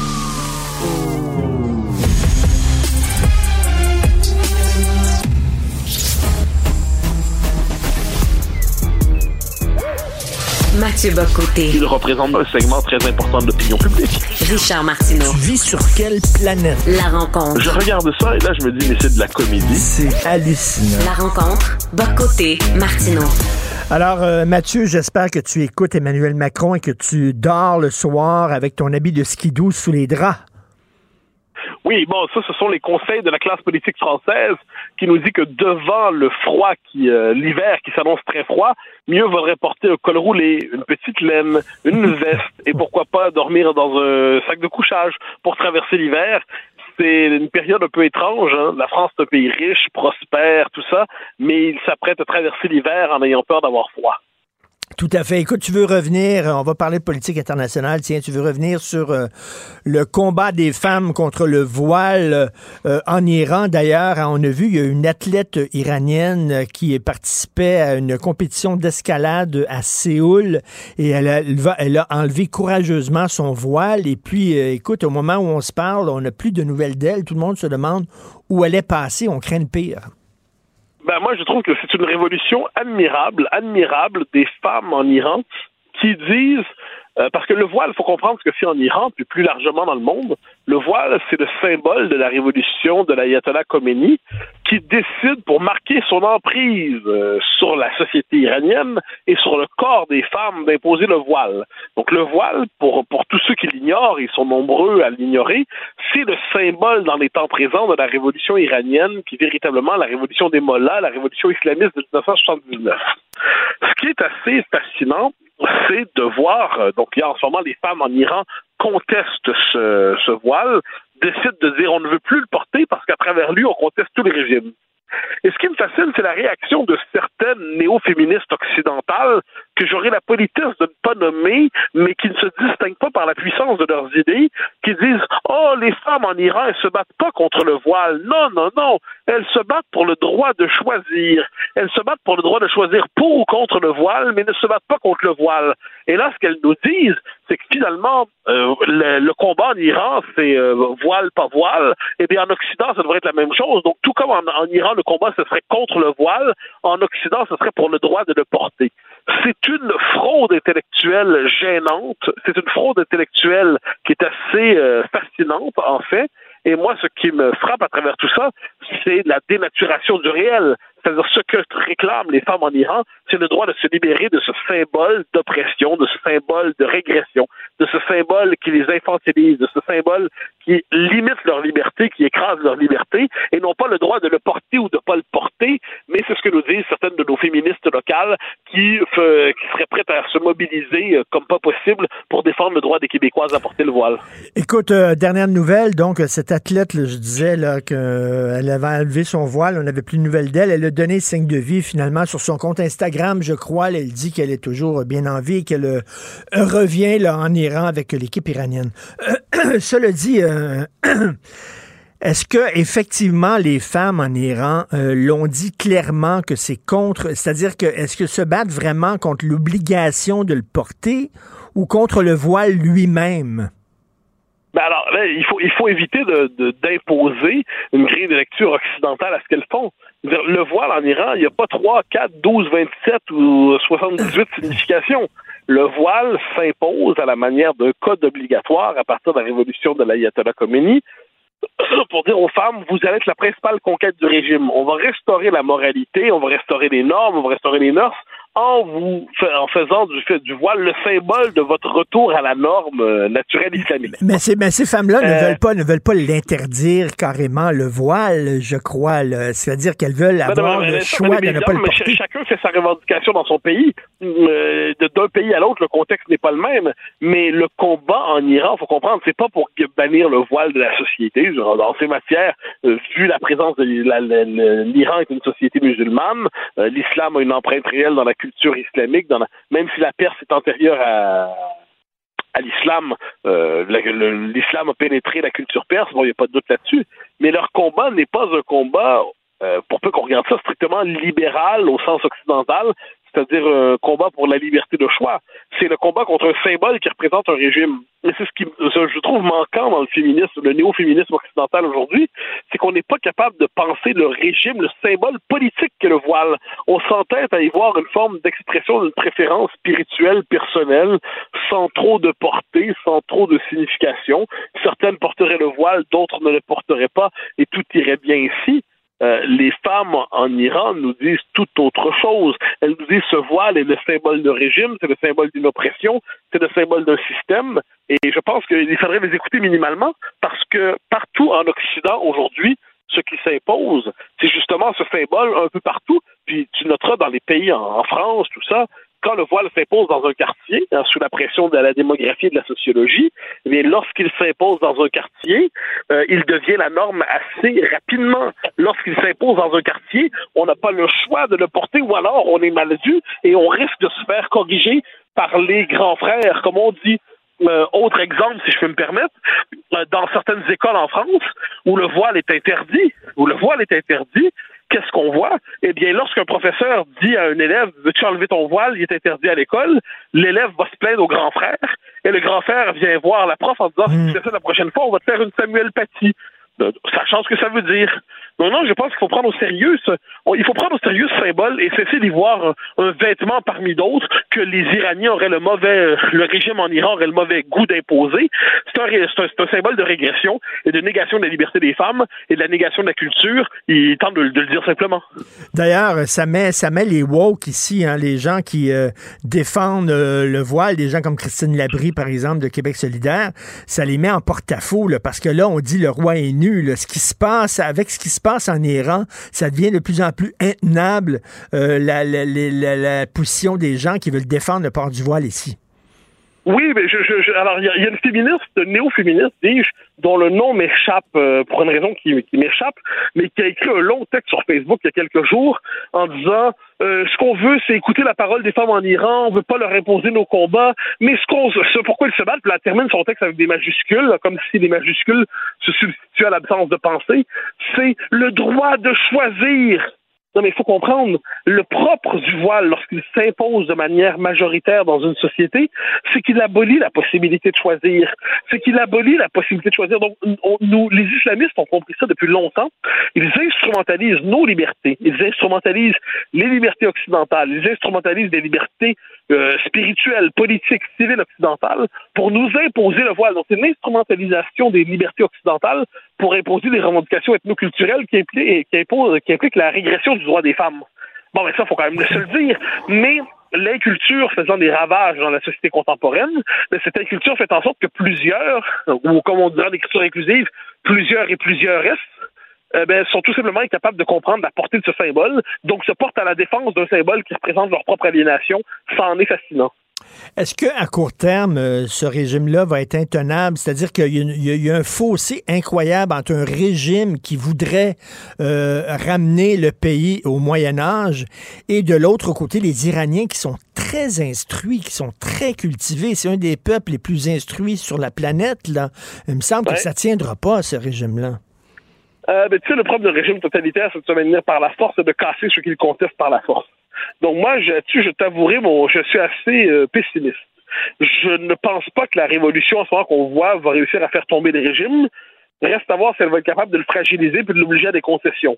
Ensuite, si le régime tombe, tant mieux. Mais je crois que le régime est plus fort qu'on le veut parce qu'il est prêt à aller jusqu'au bout pour être capable de casser la population. Il est prêt à aller jusqu'au bout pour casser les femmes en Iran qui s'insurgent parce qu'il sait que s'il cède sur le voile, il cède sur tout. Encore une fois, c'est ce qui permet de dire à nos néo-féministes qui ne voient rien, c'est que si on cède sur le voile, en Iran, on cède sur tout. Donc si on cède pas sur le voile, on cède sur rien. Mais ça, c'est un, une question fondamentale, mais qui exige encore une fois un peu de, de culture euh, sur l'histoire des pays musulmans, de culture sur l'islam, de culture sur les- les- les- la fonction du voile dans les sociétés occidentales lorsque lorsqu'il y apparaît. Tout ça manque à celle des ceux qui veulent y voir simplement le symbole d'une spiritualité plus affirmée qu'une autre. Et tu as vu Gabriel Nadeau-Dubois qui dit les femmes en Iran se battent pour leur dignité. Ouais, mais ils font tout, ils font tout à gauche pour être capable de ne pas voir ce qui se passe. Donc, ils multiplient les termes, le droit de choisir, la dignité, la volonté d'être dignement ce que l'on est. Non, ils se battent pour le voile. Faut, faut arrêter le voile comme symbole d'un régime qui les opprime. Mais, mais comme je dis, la réalité est difficile à regarder pour des gens qui ont fait carrière sur la négation du réel. Tout à fait, non, non. Et quelle hypocrisie quand même de la part de Gabriel Nadeau-Dubois. Euh, merci beaucoup, Mathieu. On se reparle demain. Bonne journée. Au plaisir, bye bye. Martino, souvent imité, mais jamais égalé. Vous écoutez Martino. Cube, Cube Radio. Alors, un proche du Parti libéral du Canada a reçu un 28 millions euh, de dollars en différents contrats de la part du gouvernement fédéral. Euh, pourquoi? Ben parce qu'il habite près du poste frontière de Lacolle, près du chemin Roxham. Il avait un hôtel là-bas, il avait euh, des magasins hors taxes, il y avait un camping. Et là, on a décidé là, de... On a besoin d'infrastructures pour recevoir euh, les gens qui passent par le chemin Roxham. Tiens, on va lui donner le contrat à lui, on va lui accorder à lui de gré à gré, sans appel d'offres, parce que sous prétexte que la situation était très urgente, euh, est-ce que ça pose un problème d'éthique? On va en parler justement avec euh, René Villemur, qui est député bloquiste de Trois-Rivières, qui est vice-président du comité d'éthique, justement, de la Chambre des communes. Bonjour, M. Villemur. Bonjour, M. Martineau. Euh, bon, on pourrait dire c'est une coïncidence. On avait besoin de, personnes qui habitaient là-bas, qui avaient des terrains là-bas pour les nouvelles structures. Euh, Lui était là justement, donc euh, c'est normal. Puis en plus, il n'a pas fait d'appel d'offres parce que la situation était très urgente. Il fallait agir rapidement. Est-ce que euh, c'est nécessairement un renvoi d'ascenseur? Euh, Pas nécessairement, mais on peut pas l'affirmer pour l'instant. Ce qui se passe, c'est que d'une part, il y, a des, il y a plusieurs enquêtes journalistiques qui ont été faites, et puis il y a eu euh, un barrage sur les informations. Parce que l'accès à l'information, on devrait avoir un document dans 30 jours, ça fait plus de 300 jours là, que les gens attendaient. Et curieusement, on a reçu hier, nous autres, au comité, une heure avant le comité, une- juste un 8 minutes à 11, une feuille qui nous disait la valeur globale des contrats. Donc, ça, c'est déjà, c'est un peu inusité. Mais, chose certaine, nous, on va demander à voir les contrats et non pas avoir seulement un tableau qui résume la chose parce qu'on veut savoir si, justement, c'était un retour d'ascenseur, oui ou non. Parce que déjà, là, déjà que le gouvernement se faisait tirer la, la, la, la patte, se faisait tirer l'oreille pour montrer justement, pour dévoiler ses chiffres, déjà, c'est un peu bizarre. Ah ben oui, écoutez, le process- le- l'excuse qui était donnée par le ministre de la Sécurité publique, c'est de la sécurité nationale. Alors moi, j'ai demandé aux gens hier, est-ce que c'est une question de sécurité nationale? Et ils m'ont tous répondu non. Après ça, le ministre avait dit, dans des relations d'affaires, on ne peut pas dévoiler des termes parce que c'est des, ben, des- des informations confidentielles. J'ai demandé, moi, hier, à M. Gay, est-ce que vous, vous concentriez à dévoiler les contrats? Il dit oui, puis la confidentialité, c'est pas moi qui l'ai demandé, c'est le gouvernement. Alors, on a donc deux prétextes. S'ils sont pas faux, là, ils sont plutôt flottants. En tout cas, pour ne pas répondre à nos questions. Fait que là, c'est certain que nous autres, pour nous, c'est la pointe de l'iceberg et on va, devoir creuser davantage. Il y, a, plein de problèmes avec l'éthique, on dirait, euh, concernant le gouvernement fédéral. On sait qu'il a déjà été tapé sur les doigts par le commissaire à l'éthique à de nombreuses reprises, M. Trudeau. Euh, on célèbre, on souligne hein, les quatre ans de la légalisation du pot. Euh, Est-ce un hasard? Mais en tout cas, dès que le pot a été légalisé, il y a des gens qui étaient très proches du Parti libéral euh, qui en ont profité énormément et qui ont fait beaucoup d'argent avec ça. Euh, on dirait qu'il a, M. Trudeau, il a un peu l'éthique élastique. Ah, je, dirais qu'assurément, il a l'éthique élastique. Puis moi, ça fait des années comme médecin, j'observe la scène politique et maintenant comme député en charge d'éthique. Et je trouve que il y a une désinvolture face à l'éthique qui est remarquable. C'est comme c'est pour les autres, ça. C'est pas pour nous. Fait que je pense que c'est il y, a- il y a vraiment quelque chose dans l'ADN de ce gouvernement-là qui fait que l'éthique, c'est pas important. Et c'est malheureux. Si je reviens sur Roxham, là, moi, vendredi passé, moi, je suis allé à Roxham. Parce que je me suis dit, bon, on parle de tout ça à la Chambre des communes, puis euh, je vais aller voir de mes yeux. Et puis, on m'a refusé l'entrée. On m'a refusé l'entrée après avoir évalué avec ma carte de parlementaire pendant une demi-heure à poster des appels à l'interne là, pour me dire que je ne pouvais pas entrer sur un terrain où il y a des roulottes parce que c'est sécurité nationale. Voyons. Ben, j'en suis tombé en bas de ma chaise.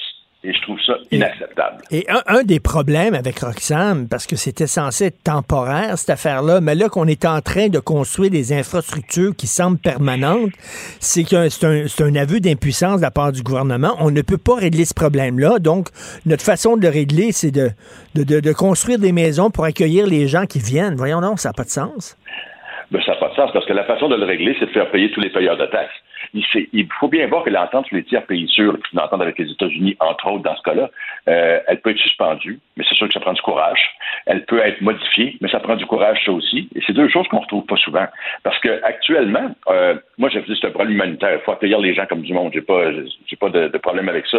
Mais euh, de pérenniser une situation qui devrait être temporaire, je trouve que c'est au, au mieux de l'incompétence, puis au pire de l'ignorance.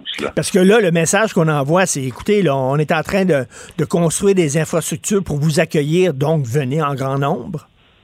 Ben oui, et puis c'est drôle parce que moi, là, dans le passé, on sait qu'il y a des gens qui sont arrivés, qui avaient de l'argent. C'était pas des gens qui étaient des, des réfugiés au, au sens pur du terme, là. mais euh, ça, ça passe. Moi, quand j'y étais, il y a une famille d'Afghans qui sont arrivés.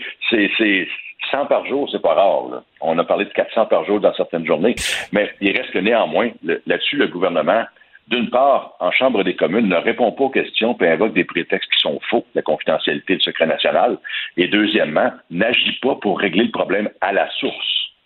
Euh, on sait que le problème du chemin Roxham existe depuis longtemps, mais il y vraiment. Est-ce qu'on peut dire qu'il a été exacerbé par le fameux tweet de Justin Trudeau où il invitait les miséreux du monde entier à se pointer au Canada? C'est certain que ça a dû avoir un, un certain effet parce que ça tombe jamais dans, des, euh, dans, dans, dans le creux de l'oreille de personne. Là. Mais c'est drôle parce qu'on a un gouvernement qui, qui se dit bon ouvert à tout et ainsi de suite, mais en bout de ligne, quand on investit près d'un demi-milliard de dollars dans ce cas-là, parce que c'est pas juste les terrains de M. Gay, euh, il faut se poser la question si, euh, comme citoyen, on est bien servi. Et puis, euh, à vouloir avoir l'air euh, cool ou je sais pas quoi, parfois on fait des grosses erreurs. Donc, moi là-dessus, je, je vous dis, ça- il y a un manque de courage de la part du gouvernement dans, le fait de vouloir régler cette euh, situation-là. Et ce manque de courage-là, ben, c'est nous autres qui le payons. Et René Villemur, euh, on s'est parlé, vous et moi, de nombreuses reprises dans votre ancienne vie, alors que vous n'étiez pas euh, politicien, vous étiez éthicien. Les questions d'éthique, ça fait longtemps que euh, vous travaillez là-dessus. Moi, ce que, ma crainte, c'est que les gens deviennent tellement cyniques en disant, bof, tous les gouvernements, c'est comme ça, ils donnent des contrats à leurs chums, c'est tout de même. Ça ne, ça ne, on dirait que, je sais pas, ça glisse sur le dos des gens comme de l'eau sur le dos d'un canard, alors qu'on devrait se fâcher on, devrait se fâcher parce qu'on s'habitue à, l'incompétence ou à l'espèce de, désinvolture. Hier, moi, il y avait une, responsable de l'accès à l'information, puis, comme je le disais plus tôt, ça doit prendre 30 jours une réponse. Elle m'a dit ça prend 240 jours. J'ai demandé pourquoi. Elle m'a dit, ben, écoutez, c'est compliqué, puis c'est des situations spéciales. 240 jours, c'est quasiment 10 fois plus, mais ça semble banal. En effet, euh, moi, je, suis point de vue éthique, on banalise l'incompétence, on banalise les manquements éthiques un peu trop, puis on calcule pas qu'en bout de ligne, c'est nous autres qui payons. Oublions le, le seulement financier. Socialement, c'est nous autres qui payons.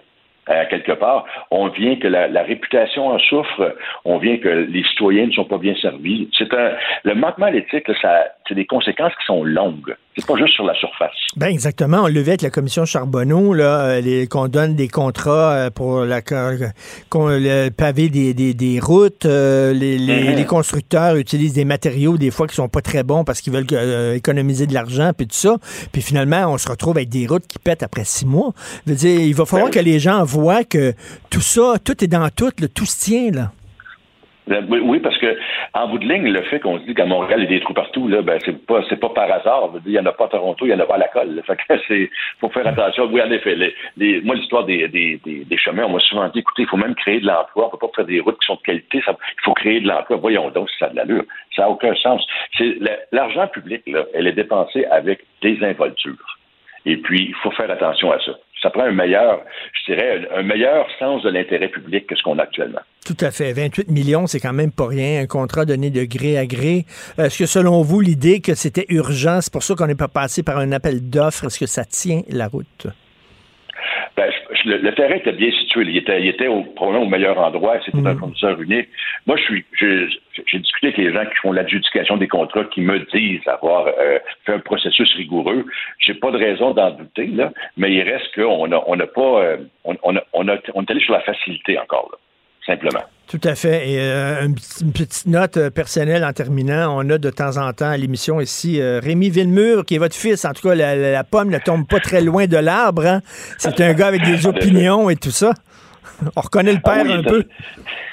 Oui, c'est que à chaque fois que je l'écoute dans vos entrevues, je me dis oui, oui, la pomme n'est pas tombée très loin. Je suis très fier de lui parce qu'il est bien articulé. Ben oui, ben vous avez tout à fait raison d'être fier de Rémi. Merci beaucoup, René Villemur. Merci.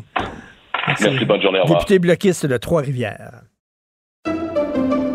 Pendant que votre attention est centrée sur cette voix qui vous parle ici, ou encore là, tout près ici, très loin là-bas, ou même très, très loin, Celle de Desjardins Entreprises est centrée sur plus de 400 000 entreprises partout autour de vous. Depuis plus de 120 ans, nos équipes dédiées accompagnent les entrepreneurs d'ici à chaque étape pour qu'ils puissent rester centrés sur ce qui compte, la croissance de leur entreprise. Martino. Même avec un masque, c'est impossible de le filtrer. Vous écoutez Martino. Cube Radio.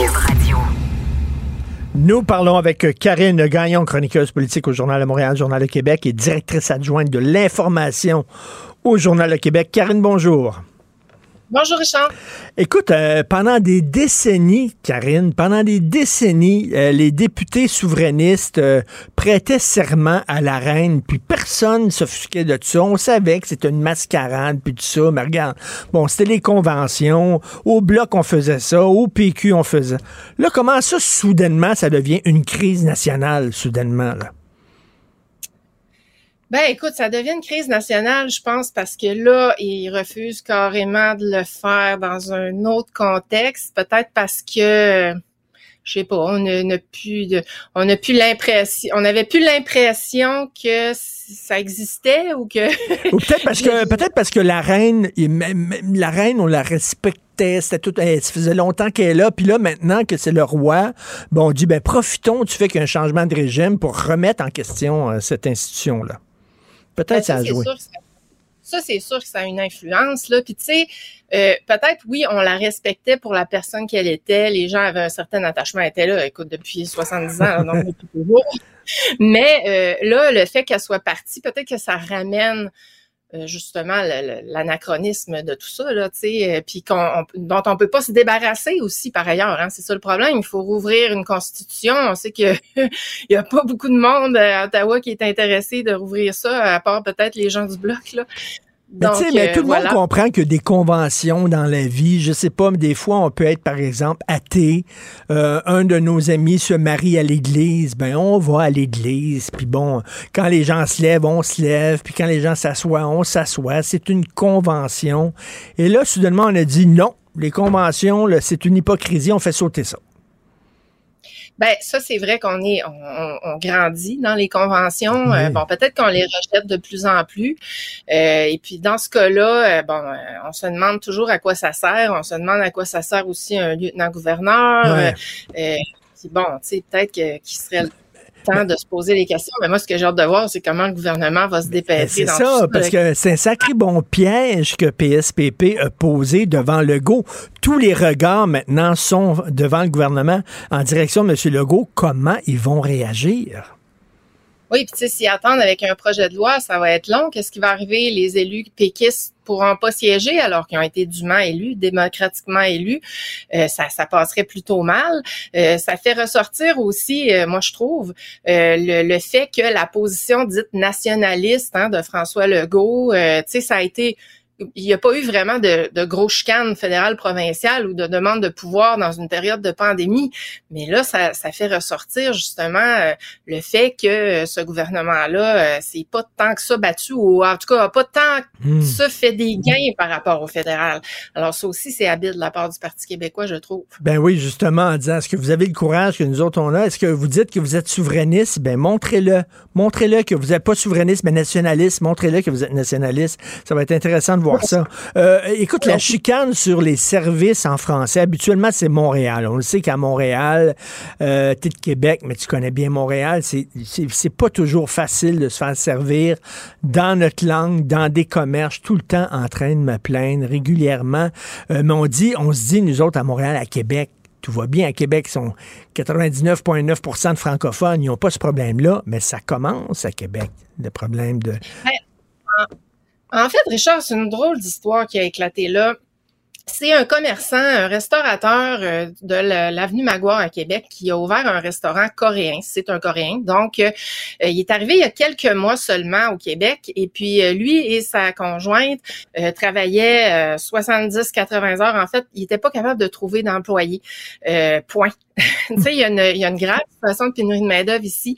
Le taux de chômage est parmi les plus bas au Canada, c'est en bas de 3% Euh, C'est difficile d'embaucher. Eux arrivent, ils parlent pas français, donc euh, doivent apprendre le français, mais ils ont le cœur de- d'ouvrir un restaurant euh, puis de, de se mettre à travailler. Et là, ils sont, sont pas capables de, de- de trouver des gens pour euh, les aider. Alors évidemment, ils n'ont pas tout le temps qu'il faut pour euh, franciser euh, tous les menus, pour offrir euh, un service en français puisqu'ils n'ont pas d'employés puis eux parlent pas français. Alors là, euh, toute cette polémique-là a éclaté euh, pour finalement euh, amener à une sortie du maire de Québec. Mais là, ils se, sont, ils se sont fait lancer des tomates sur le commerce, c'est ça, là? C'est que le maire, la journée même de cette publication de reportage-là dans le quotidien Le Soleil, le maire fait une sortie pour dire c'est inacceptable, euh, ça ne doit pas servir de prétexte, ne pas apprendre le français. Et puis là, lui, le pauvre restaurateur, reçoit plein de messages de bêtises et d'intolérance euh, et euh, se retrouve à être obligé de décrocher son téléphone et de fermer sa salle à manger. Et puis là, on allume que finalement, il y aurait probablement eu besoin d'aide. Tu sais, le portrait de l'immigration Mm. au Québec, euh, je je me suis attardée à aller voir ça et c'est très, très différent à Montréal de Québec. À Montréal, vous recevez 59 de la population immigrante et à Québec, c'est à peine en bas de 4 Et là, on va dire, ah, c'est scandaleux, les immigrants parlent pas français. Ben non, à Québec, là, tu as presque 96 selon les données les plus récentes du ministère des Relations internationales, 96 des immigrants qui parlent français. Alors, tu sais, pour ceux qui ont le cœur de travailler, qui viennent, bon, qui viennent pas d'un pays où est-ce qu'ils ont appris naturellement le français, parce qu'on se le cachera pas, c'est surtout ici des immigrants qui parlent, euh, tu sais, qui viennent de, la France, de la Tunisie, des pays où on parle naturellement le français. Donc, ils arrivent ici, ils connaissent déjà la langue. Mais s'ils la connaissent pas, comme des Asiatiques, par exemple, ben, c'est sûr qu'il faut les aider, il faut leur offrir un service euh, qui soit adéquat pour leur permettre de travailler, de gagner leur vie, parce que c'est ce qu'on veut aussi, hein. donc, s'ils ont le cœur de le faire, il faut les aider à apprendre une langue. C'est quand même pas évident. D'ailleurs, nous, on donne bien des leçons. Le maire peut bien donner des leçons, mais on est les premiers à la bafouer notre langue. Là, puis à, euh, les enseignants qui se plaignent euh, que les examens sont trop compliqués et tout. Alors, je pense qu'on aurait un petit exemple à donner là-dessus. Mais chose certaine, c'est qu'il faut leur venir en aide. C'est ça que le maire aurait dû se demander plutôt que de critiquer ça. Là. Parce qu'il faut pas les mettre toutes dans le même sac. Parce qu'il y en a à Montréal, il y en a ce qu'on appelle des boquets, là, des commerçants, écoute, des anglophones qui sont nés ici, qui veulent rien savoir du français, qui sont faits et qui, qui sont presque fiers de te dire euh, euh, qu'ils parlent pas français et qui te servent en anglais. Mais il y a l'histoire que tu me racontes de ce restaurateur-là, c'est pas la même chose. Ben, c'est ça, c'est du cas par cas, je pense. Oui. Tu sais, je voyais qu'à Montréal, les SDC, Sociétés de développement économique, se sont unis pour justement aller voir précisément les restaurateurs pour les aider à apprendre la langue, tu sais, dans un effort d'apprentissage de, promotion de la langue française. C'est que je pense qu'il faut avoir des mesures intelligentes aussi, puis ben, les boquets, euh, ok, là ça c'est pas acceptable, mais dans ce cas-ci précis, c'est pas du tout ça. C'est un nouvel arrivant qui a eu le cœur de travailler, d'ouvrir un restaurant, puis qui se fait lancer des tomates. Je trouve ça terrible parce qu'en plus le maire publiait une lettre en fin de semaine dans les quotidiens, dans le journal, pour dire euh, Québec n'est plus une ville monobloc de plus en plus, euh, on, attire des immigrants, il faut les retenir et tout ça. Quand on regarde les chiffres, ça reste encore vraiment peu. Le ben Québec est la deuxième plus Québec, Richard, là, quand tu regardes la proportion, 59 à Montréal contre moins de 4% à Québec, ça ça, ça aucun bon sens. Là. Donc, c'est, c'est pas suffisant. Ouais, puis d'un côté, on dit c'est bon euh, de, de, que les, les, immigrants ne se retrouvent pas tous à Montréal. C'est bon euh, qu'ils soient en, en région. Excuse-moi de dire la région en parlant de Québec. C'est quand même pas euh, une petite ville. Mais, mais cela dit, il faut quand même, s'ils si, si arrivent là en région, puis s'ils décident de s'installer là-bas, il faut quand même les aider à apprendre la langue. Ben, c'est ça, le contexte est différent aussi. Là. Il y a, il y a, pas, sais, je veux dire, c'est vrai que ça parle à peu près uniquement français ici. Alors, s'ils parlent pas naturellement cette langue-là, si on les aide pas davantage, qu'on se pense, je penche pas plus sur cette situation-là, ben ils vont tous sacrer leur camp. Ils vont s'en aller à Montréal, ils vont s'en aller à Toronto. Ben on n'en aura pas plus. Et je rappelle qu'on a une grave situation de pénurie de main d'œuvre. Puis on se dit société ouverte, euh, qu'on veut, on veut euh, les accueillir chez nous, les retenir. Ben moi, j'ai reçu des messages ce matin après la publication d'une chronique où je disais que le maire avait été maladroit dans sa sortie, euh, des messages d'intolérance. Ah oui. Écoute, euh, non, non, euh, des, attaques personnelles. Tu sais, personnellement, là, je suis pas un fan du voile islamiste, tu le sais. Mais je ne, je n'attaquerai pas, là, je commencerai pas à insulter une femme qui porte le voile. Si une femme qui porte le voile vient me voir en disant, elle cherche, mettons, je sais pas où aller sur telle rue et tout ça, elle cherche des indications, je vais l'aider. Voyons donc, faut pas s'en prendre aux individus, là c'est une problématique, c'est ça doit faire l'objet d'un débat de société, puis je trouve qu'on le mène pas. Hein, on en a ben déjà jasé, toi et moi. Euh, mais ça veut pas dire d'aller arracher le voile sur la tête de la femme qui porte un voile. puis, puis, de gueuler contre le gars qui parle pas français, essayer de comprendre pourquoi, c'est quoi le problème exactement, plutôt que, que de s'en prendre directement à lui. Est-ce que tu dirais que c'est la première, la première maladresse du maire de Québec? Euh, ben, je dirais que ça en est une bonne, ça en est une pas hmm. pire. Puis hier, il était questionné là-dessus, puis euh, il, refusait là, de s'excuser, il refusait de, de, de, voir ses torts là-dedans. Il disait, ben euh, non, non, c'est important la protection de la langue française. Je suis la première à le dire. Je pense qu'on le dit tous, ça. On est conscient de ça. Moi, je suis la première à être frustrée quand je m'en vais à Montréal, puis je suis pas capable de me faire répondre en français. Je veux dire, c'est inacceptable, là, ça se peut pas. mais là, on n'en est pas là, puis c'est pas ce cas-là.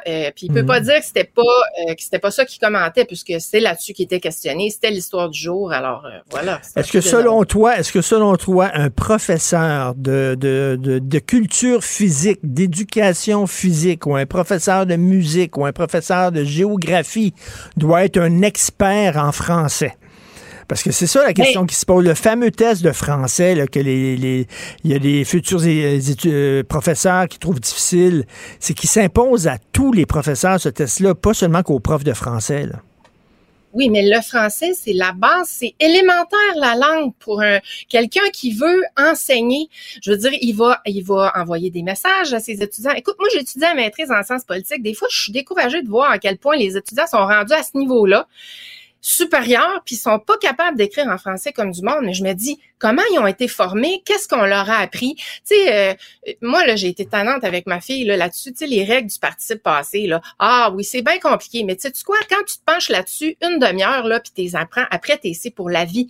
Comment ça se fait que c'est rendu si compliqué, puis que, tu sais, il faut parler d'expert en français? Non, non, c'est juste de maîtriser ta langue. C'est pas mal la base d'un être humain d'être capable de s'exprimer tu dans sais, que- langue. mais c'est une, c'est une langue compliquée, complexe, avec plein d'exceptions et de pièges et tout ça. Est-ce que le professeur de, je sais pas, machinerie lourde euh, dans les cours professionnels courts doit à tout prix euh, avoir une connaissance incroyable du français, là? Écoute, c'est pas si compliqué, là, puis on l'apprend à partir du, de la première année.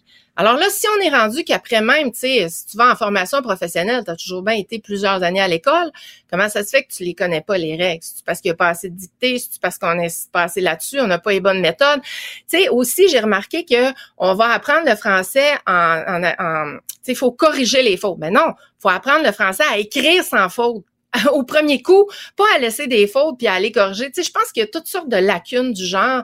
Puis il faut arrêter de se dire que c'est compliqué. Là, je pense qu'il y, a- y une, il y a une paresse intellectuelle là-dessus. Là, Euh, n'importe qui est capable d'apprendre une langue. Et- Euh, puis on ne demande pas d'en apprendre deux trois là. Et C'est- tous c'est les profs, tous les profs devraient corriger les fautes des devoirs euh, de leurs étudiants, même si c'est pas des profs de français. Moi, ça, ça m'énerve quand il y a seulement les profs de français qui corrigent les fautes.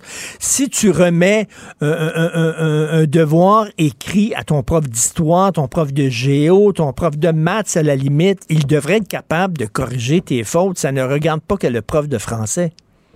Ben, tu vois, ça revient à ce que je dis, c'est que tu n'apprends pas à écrire le français sans faute quand ça te tente. Tu apprends à écrire le français sans faute, point. À la base. Puis après ça, tu t'en sers dans la vie de tous les jours. Tu sais, c'est- c'est- ça devrait pas être une option, ça devrait être un but essentiel à l'école dès le primaire d'apprendre à écrire sans faute. Écoute, euh, je, je vois pas pourquoi ça s'est perdu en chemin. Je vois pas pourquoi de, de plus en plus les gens, les jeunes savent plus écrire. C'est inacceptable, c'est inadmissible. Puis il faudrait se pencher là-dessus au plus sacrant parce qu'on est là à dire que la protection de la langue française c'est important puis nos jeunes savent pas écrire. Écoute, euh, Karine, tu es, directrice adjointe de l'information. Euh, Il y, a, il y a les. il- écoute, je, je dois le dire, des, des fois, le- il y a des jeunes journalistes qui savent pas écrire. Ah, mais je sais. Je m'excuse, c'est des jeunes journalistes, ils étudient en journalisme. Christy, la base quand tu étudies en journaliste, ton, ton outil, ton outil de travail, c'est la langue.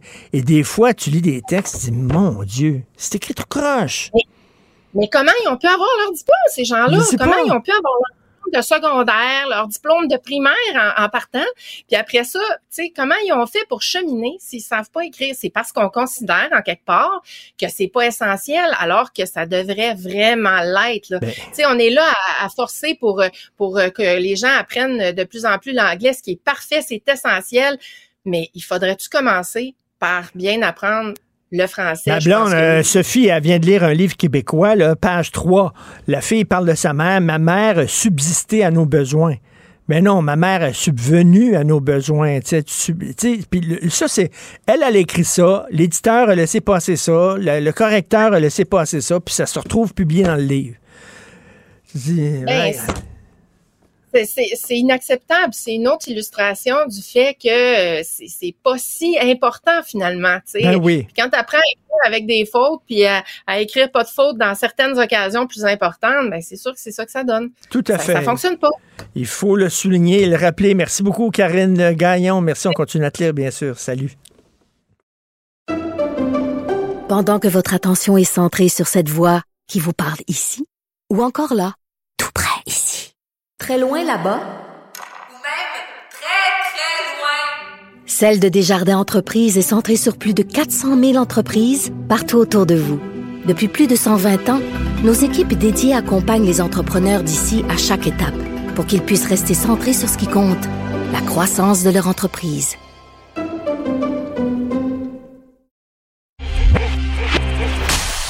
Martino. Le préféré du règne animal. Bonjour, les petits lapins. Gilles Proulx. Bonjour, mon cher Richard. Richard Martineau. Petit lapin. La rencontre. Point à l'heure des cadeaux. Je serai pas là, là à vous flatter dans le sens du poil. Point à la ligne. C'est très important là, ce qu'on dit. La rencontre pro martineau Vous avez beau euh, critiquer les libéraux fédéraux, Gilles, mais quand même, ils ont une qualité, c'est-à-dire l'amitié. Un chum, là, c'est un chum chez les libéraux. Ils ont une reconnaissance. Ben oui. Et Pierre Gay, qui est un homme d'affaires, qui est pas très gay, crois-moi. Alors, quand tu es en affaires, c'est pour faire des affaires, n'est-ce pas?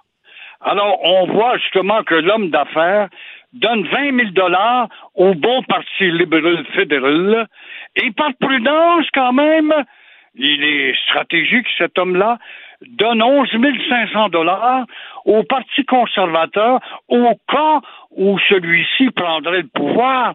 Alors j'ai besoin de têter d'un bord ou de l'autre pour prouver que je suis un homme fidèle avec mes cartes des deux partis. Alors résultat, ce gars euh, nous fait clairement voir qu'il ne connaît aucun politicien comme manipulateur, si vous trouvez mieux là.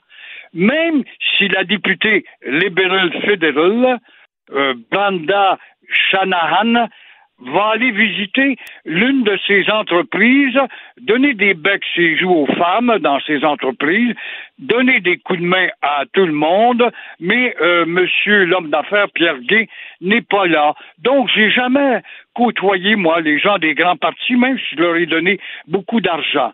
Résultat, résultat, Pierre Gay récolte 28 millions de contrats pour améliorer, améliorer le passage des faux et des vrais réfugiés sur le chemin de Roxham où il y en a déjà 27 000 qui ont passé. C'est pas grave. Nous sommes des valises à remplir. C'est pas grave. Le Canada est une porte de grange. Alors, s'il est vrai que Pierre Gay euh, n'est pas euh, attaché au Parti libéral du Canada et au Parti conservateur, pourquoi est-ce qu'il n'a pas donné, il a donné 30 000 au total à ces deux partis-là, pourquoi est-ce qu'il n'a pas donné au NPD, pourquoi est-ce qu'il n'a pas donné au Bloc québécois? Alors, pas très gay, ce monsieur gay, crois-moi. Euh, moi non plus, je suis pas très gay parce que ça veut dire là, le fait qu'on construise des infrastructures permanentes quasiment au chemin Roxham, ça veut dire que c'est là pour rester, là ce trou-là. Là. Ils sont pas en train de régler ça tout au fédéral. Au contraire, ils sont en train de bâtir des maisons pour accueillir les gens qui le traversent. À côté de justement de la colle, on est à 10 minutes de marche de la colle quand il y a là une entrée officielle. Donc, on officialise cette future, ce futur poste de contrôle, mais ça ne met pas de clôture pour empêcher les illégaux. Fait que tu vois qu'il y a du cynisme derrière tout ça, de l'hypocrisie éhontée, et on voit qu'on ne parle pas très fort, à part de Legault qui n'est qu'un nationaleux, un peureux en culotte qui dit va falloir faire une clôture. L'homme qui doit affirmer euh, son autonomie et euh, sa québécitude, son nationalisme n'est qu'un nationaleux. On laisse faire les bras croisés et encore une fois, les Québécois sont faits pour être fourrés. Ouais.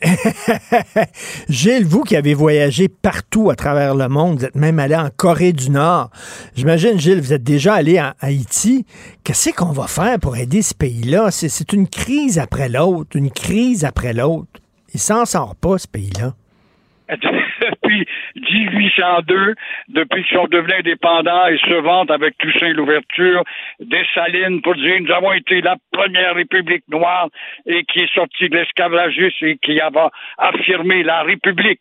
Ils n'ont jamais réussi depuis tout ce temps-là à avoir un gouvernement démocratique stable, crédible. Ils en ont eu beaucoup, des dictatures où ils ont établi justement l'ordre, avec euh, nombre euh, de, de, de, de profiteurs qui vont évidemment s'enrichir tout en oubliant le bien-être du peuple. Mm. Ils ne réussissent pas. C'est un pays de chien-lit qui n'évolue pas. Il faudrait évidemment une, une euh, démocratie dirigiste avec une armée. Mais là, la France a offert encore une fois, on s'éloigne de l'aide de la France. euh, on va peut-être accepter l'aide américaine, mais il y a des groupes qui vont encore dire non, on n'a pas d'affaires, on est déjà assez satellisé par les Américains à tel point où ils ont perdu la langue française pour euh, finalement officialiser le créole, ce qui est le début de la fin d'une culture. Ne l'oublions pas. Ils ne parviennent pas à trouver un leader autoritaire avec une armée bien formée. Moi, j'étais allé au lendemain du tremblement de terre, il y a quelques dix ans à peu près, là, et j'avais vu justement des gars de la police de Montréal, la Sûreté du Québec qui étaient là, qui faisaient des salaires faramineux pour former les policiers locaux où ils parlaient dans le vide et où j'étais très heureux d'être là, presque en, vacances, à faire des salaires qui leur permettaient de ramasser une pactole pour ne jamais trouver une solution et dire voici comment on a pris un peuple ami et on l'a aidé à atteindre une maturité politique. On dirait que le mot maturité politique n'existe pas dans la tête de ces gens-là. Et, c'est ça, parce que, tu sais, on les connaît, les Haïtiens ici, là. Il y en a tellement dans, le système de santé, les Haïtiennes, puis elles travaillent fort, puis bon, elles ont du cœur à l'ouvrage et tout ça. Mais, c'est décourageant ce qu'on voit en Haïti parce qu'ils ils sont sur l'île, ils partagent une petite île avec les Dominicains. Gilles, les Dominicains, ils sont, ils sont pas riches. C'est des gens pauvres, mais quand même, c'est un pays qui est assez stable. Euh, les gens crèvent pas de faim. C'est pas la même chose qu'en Haïti. On dirait qu'ils ont de la difficulté. C'est-tu un pays qu'il va falloir mettre sous tutelle ou quoi, là? Euh, quasiment, quasiment. Et euh, d'autant plus, c'est bon que tu dises ça. Moi, je suis allé aussi. J'ai traversé justement en autobus d'Haïti à la République dominicaine. Tu as l'impression, malgré que c'est un pays pauvre, ben oui. de rentrer aux États-Unis tellement le contraste est évident en hmm. termes de propreté, d'ordre et aussi de stabilité politique. Oh, ils ont eu des dictateurs Tullio que la, la CIA a fait sauter, mais ils ont quand même un régime peut-être autoritaire, mais démocratique où il y a des élections et on peut établir comment ça se fait que mentalement ils ont réussi nationalement parlant à établir une unité de pensée dans le bien-être de l'évolution de cette nation et que les Haïtiens ne réussissent pas. Mm. Ils ont des gens instruits, on en a des preuves, ben on a des professeurs ici, des docteurs, etc. Comment ça se fait euh, moi, j'ai très bien connu euh, euh, le prêtre qui était devenu président, qui était réfugié ici, justement, puis il m'avait amené dîner dans un restaurant à Verdun, et puis ah, qui parlait justement de la bonté, de la chrétienté. J'oublie son nom, mais une fois rendu là-bas, il devient président. Première chose qu'il fait, il se fait construire une maison d'un million et demi de dollars ben dans un des pays les plus pauvres. Comment ne pas susciter la grogne et finalement ne jamais parvenir à dire, ben, on d'abord, on se retrousse les manches pour la collectivité de tout le monde. Comment ça se fait que ce message ne passe pas, ne pénètre pas une fois pour toutes pour créer une, une, généralité? Je ne comprends rien là-dedans. Je ne suis pas psychiatre et je suis pas capable de décortiquer ça. Ben, merci beaucoup parce que c'est désespérant. Et est-ce que vous êtes sur le party ces temps-ci, euh, Gilles? Parce que ça fait quatre ans que le pot est légal. Wouhou! Ça fait quatre ans. Ça fait quatre ans que la marijuana, le cannabis est légal ah, au oui, Canada. Oui, ben oui, et on voit que la fumée bleue de Trudeau se fait supplanter par la fumée bleue des pègreux, tout simplement parce que ça coûte moins cher, justement parce qu'ils ont des vendeurs à la porte des écoles et dans les rues. Et encore une fois, on va dire, ben, il va falloir baisser les taxes. Ça te prouve une chose, s'il y a eu un mauvais geste de la part de Trudeau, c'est un vote qui pensait de calmer les jeunes et ainsi grossir sa banque de vote, ça s'appelle tout simplement euh, de la décadence, rien de plus, et tant pis. Tout à fait. Quatre ans, il y, a, des proches de, Justin Trudeau qui se sont enrichis grâce à la légalisation du pot. Il faut le rappeler, ça. Oui, beaucoup, beaucoup, en autant qu'ils ont un habit rouge, oui, et une carte du Parti libéral. Tout à fait. Merci beaucoup. Euh, merci, Gilles. On se reparle demain. À demain. Merci. Merci à toute l'équipe qui m'entoure. Florence Amoureux, bien sûr, pour son excellent travail à la recherche. Merci. Merci aussi à André-Sylvain Latour, Charlotte Duquette pour votre très bon travail. Charlie Marchand, qui était à la réalisation à la régie, qui campe ici. Je pense qu'il va travailler 32 heures d'affilée aujourd'hui parce que Philippe Séguin, qui faisait euh, la, la régie euh, ces derniers temps, a été papa et papa depuis euh, aujourd'hui, je crois. Euh, donc, euh, vraiment, félicitations, bravo, Philippe. Et c'est bien de voir des jeunes qui croient encore en l'avenir de l'humanité, puis qui disent, moi, je vais mettre un enfant au monde, dans ce monde tout croche et chaotique parce que j'ai espoir qu'il va s'améliorer. Donc, merci Philippe. Et euh, c'est le vieux Chris qui arrive tantôt. On se reparle, lui et moi, dans une demi-heure. Et euh, ben, Passez une excellente journée. On se reparle demain 8h30. Bye. Cube Radio.